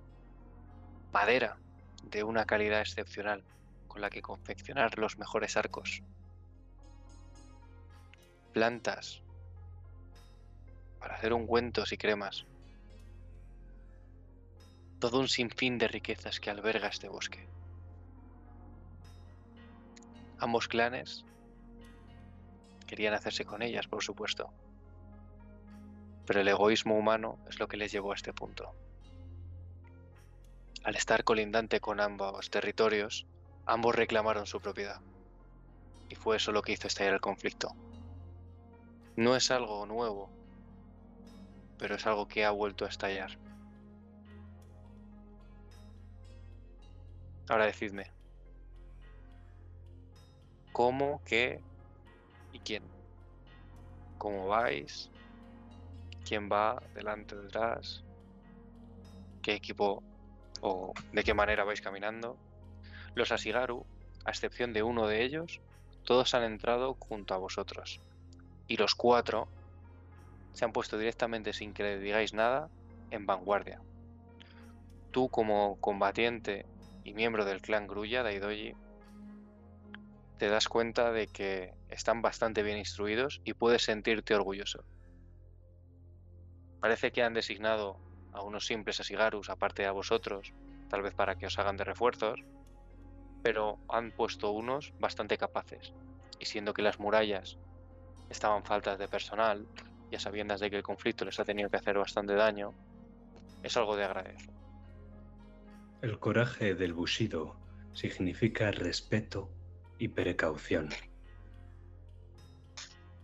Por eso no digo a los Ashigaru que somos nosotros quienes debemos encabezar la marcha. Al fin y al cabo, ellos son medios personas. Son prescindibles. Nosotros no lo somos. Ese es el orden de las cosas.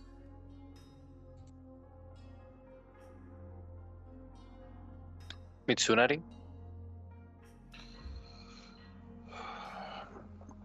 Daidoji ha podido pensar eso. Ha podido pensar que están bien instruidos y que son ellos los que tienen que ir en vanguardia. Pero en las tierras cangrejos estamos acostumbrados a otra cosa muy distinta. Y actualmente en el grupo no veo a nadie que pueda defender a Shinobu y al resto mejor que yo. Y yo me, me pongo por delante de ellos y con unas grandes eh, zancadas los dejo un poco atrás. Miro hacia mi derecha, miro hacia mi izquierda, esperando ver a ese otro guerrero al que respeté nada más verlo, pero lo veo que se queda detrás. Llevo el Tetsuo en la mano. A veces lo voy arrastrando, otras veces lo llevo apoyado en el hombro. Pero nadie va a, en- a en- a encabezar la marcha que no sea yo.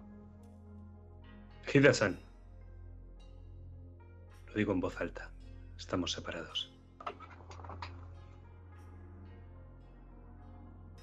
¿Sois capaz de protegeros a vos mismo?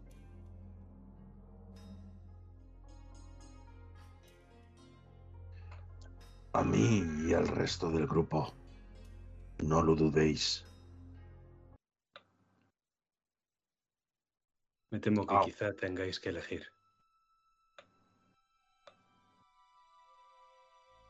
¿Elegir? Hmm.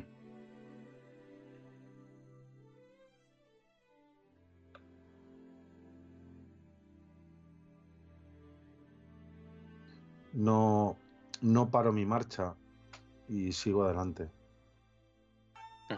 De vez en cuando voy dando vistazos hacia atrás para localizar a Shinobu. Pero sigo sigo caminando hacia adelante. Tomao. Eh, Mitsunari, pon el Tetsubo en preparada. Tomao.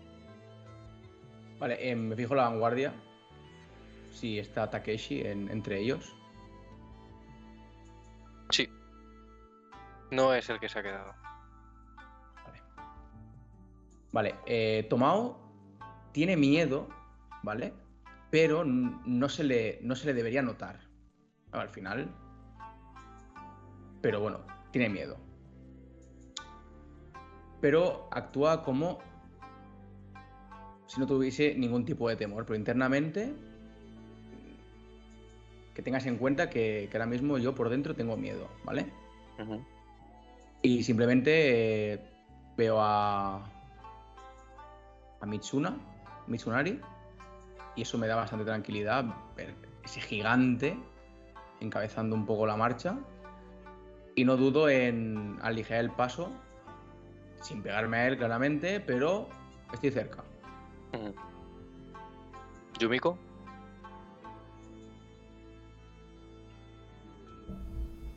Yo,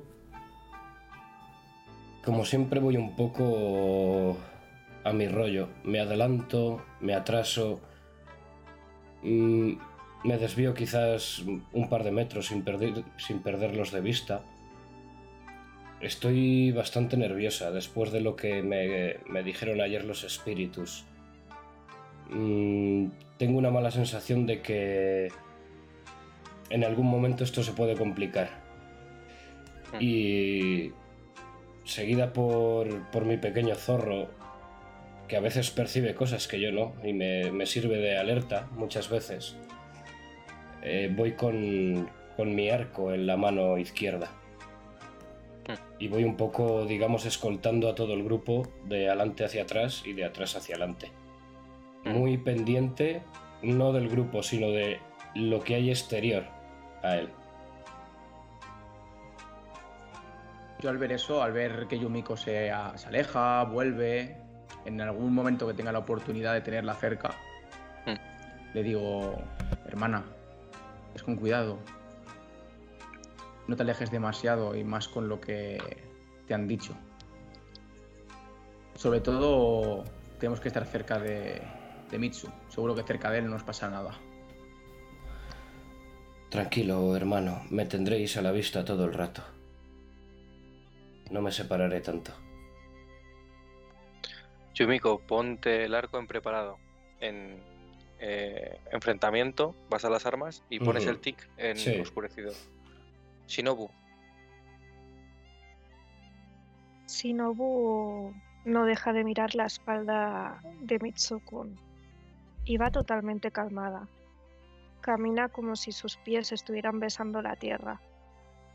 Es increíble, sabe que se va a tener que enfrentar a, un desafío, pero aún así no deja de disfrutar el ambiente, la naturaleza, el olor de esa tierra mojada, y se va fijando en el camino, en sus compañeros, y es consciente de que a lo mejor va a ser mucho más complicado que el grupo se mantenga firme y unido que a lo que se deban enfrentar.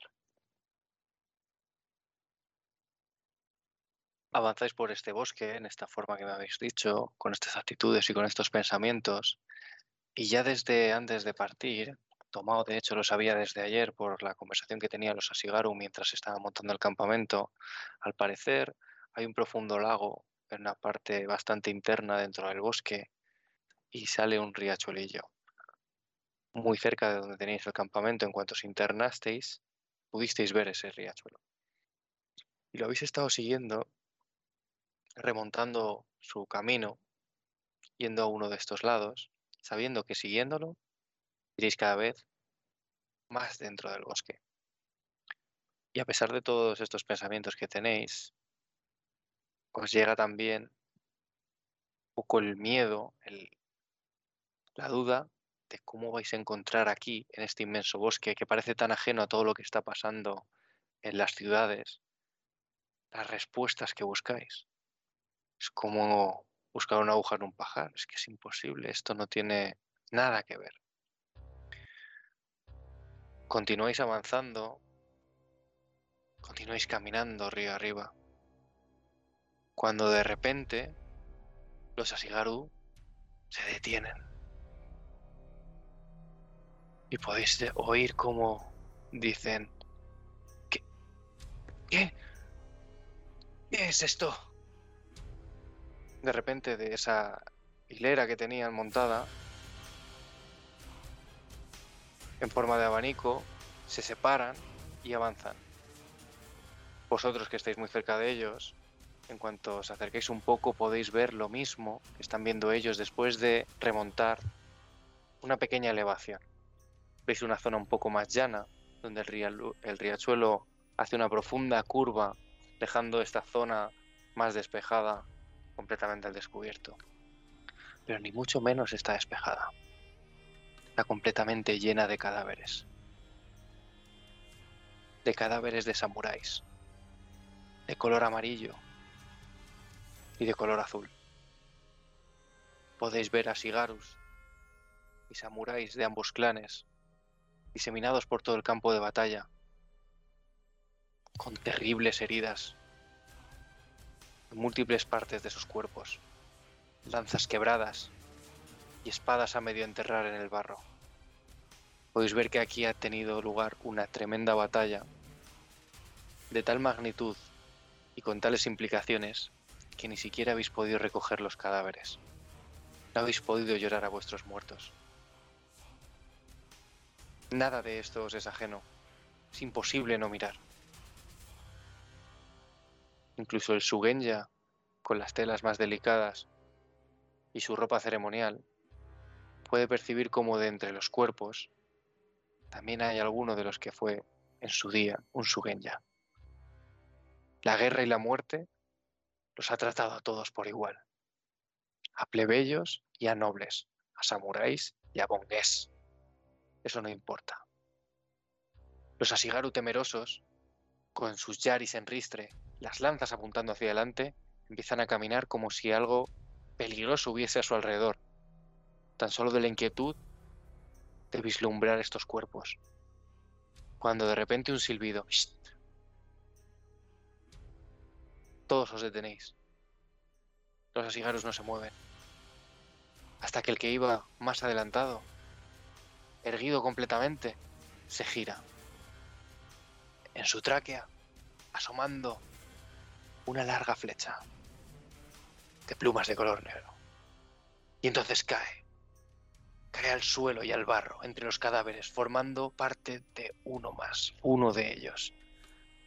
El resto emite un pequeño chillido, cuando de repente las raíces de los árboles cercanos salen de su tierra vivas como serpientes y se aferran a sus tobillos y lo empiezan a arrastrar hacia el interior del bosque.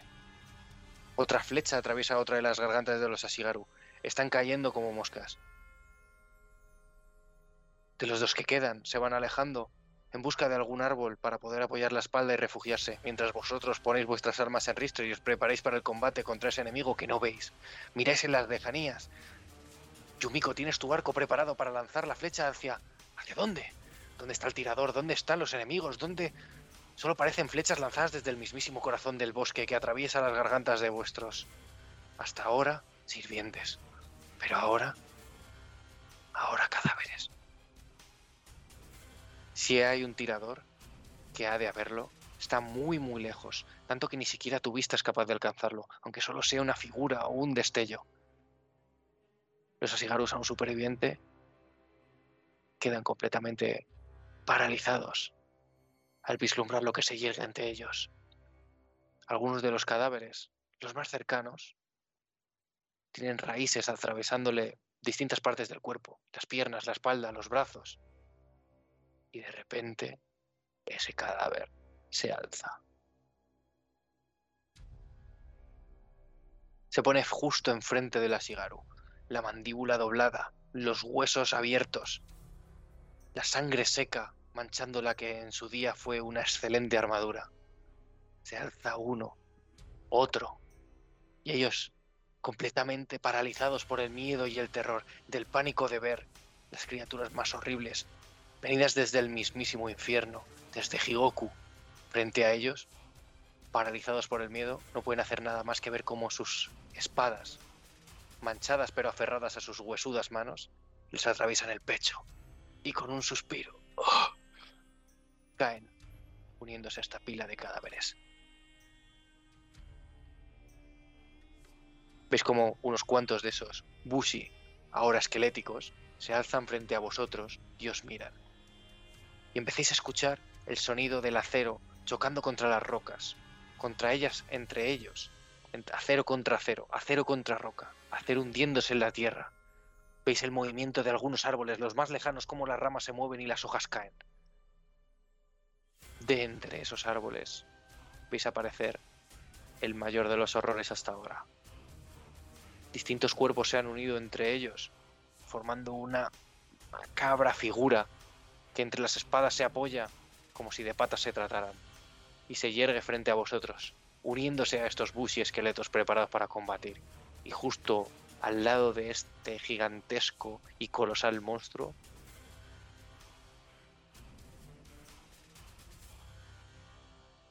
veis las telas raídas de una sugenja con colores dorados, con colores amarillos, en su día del clan león.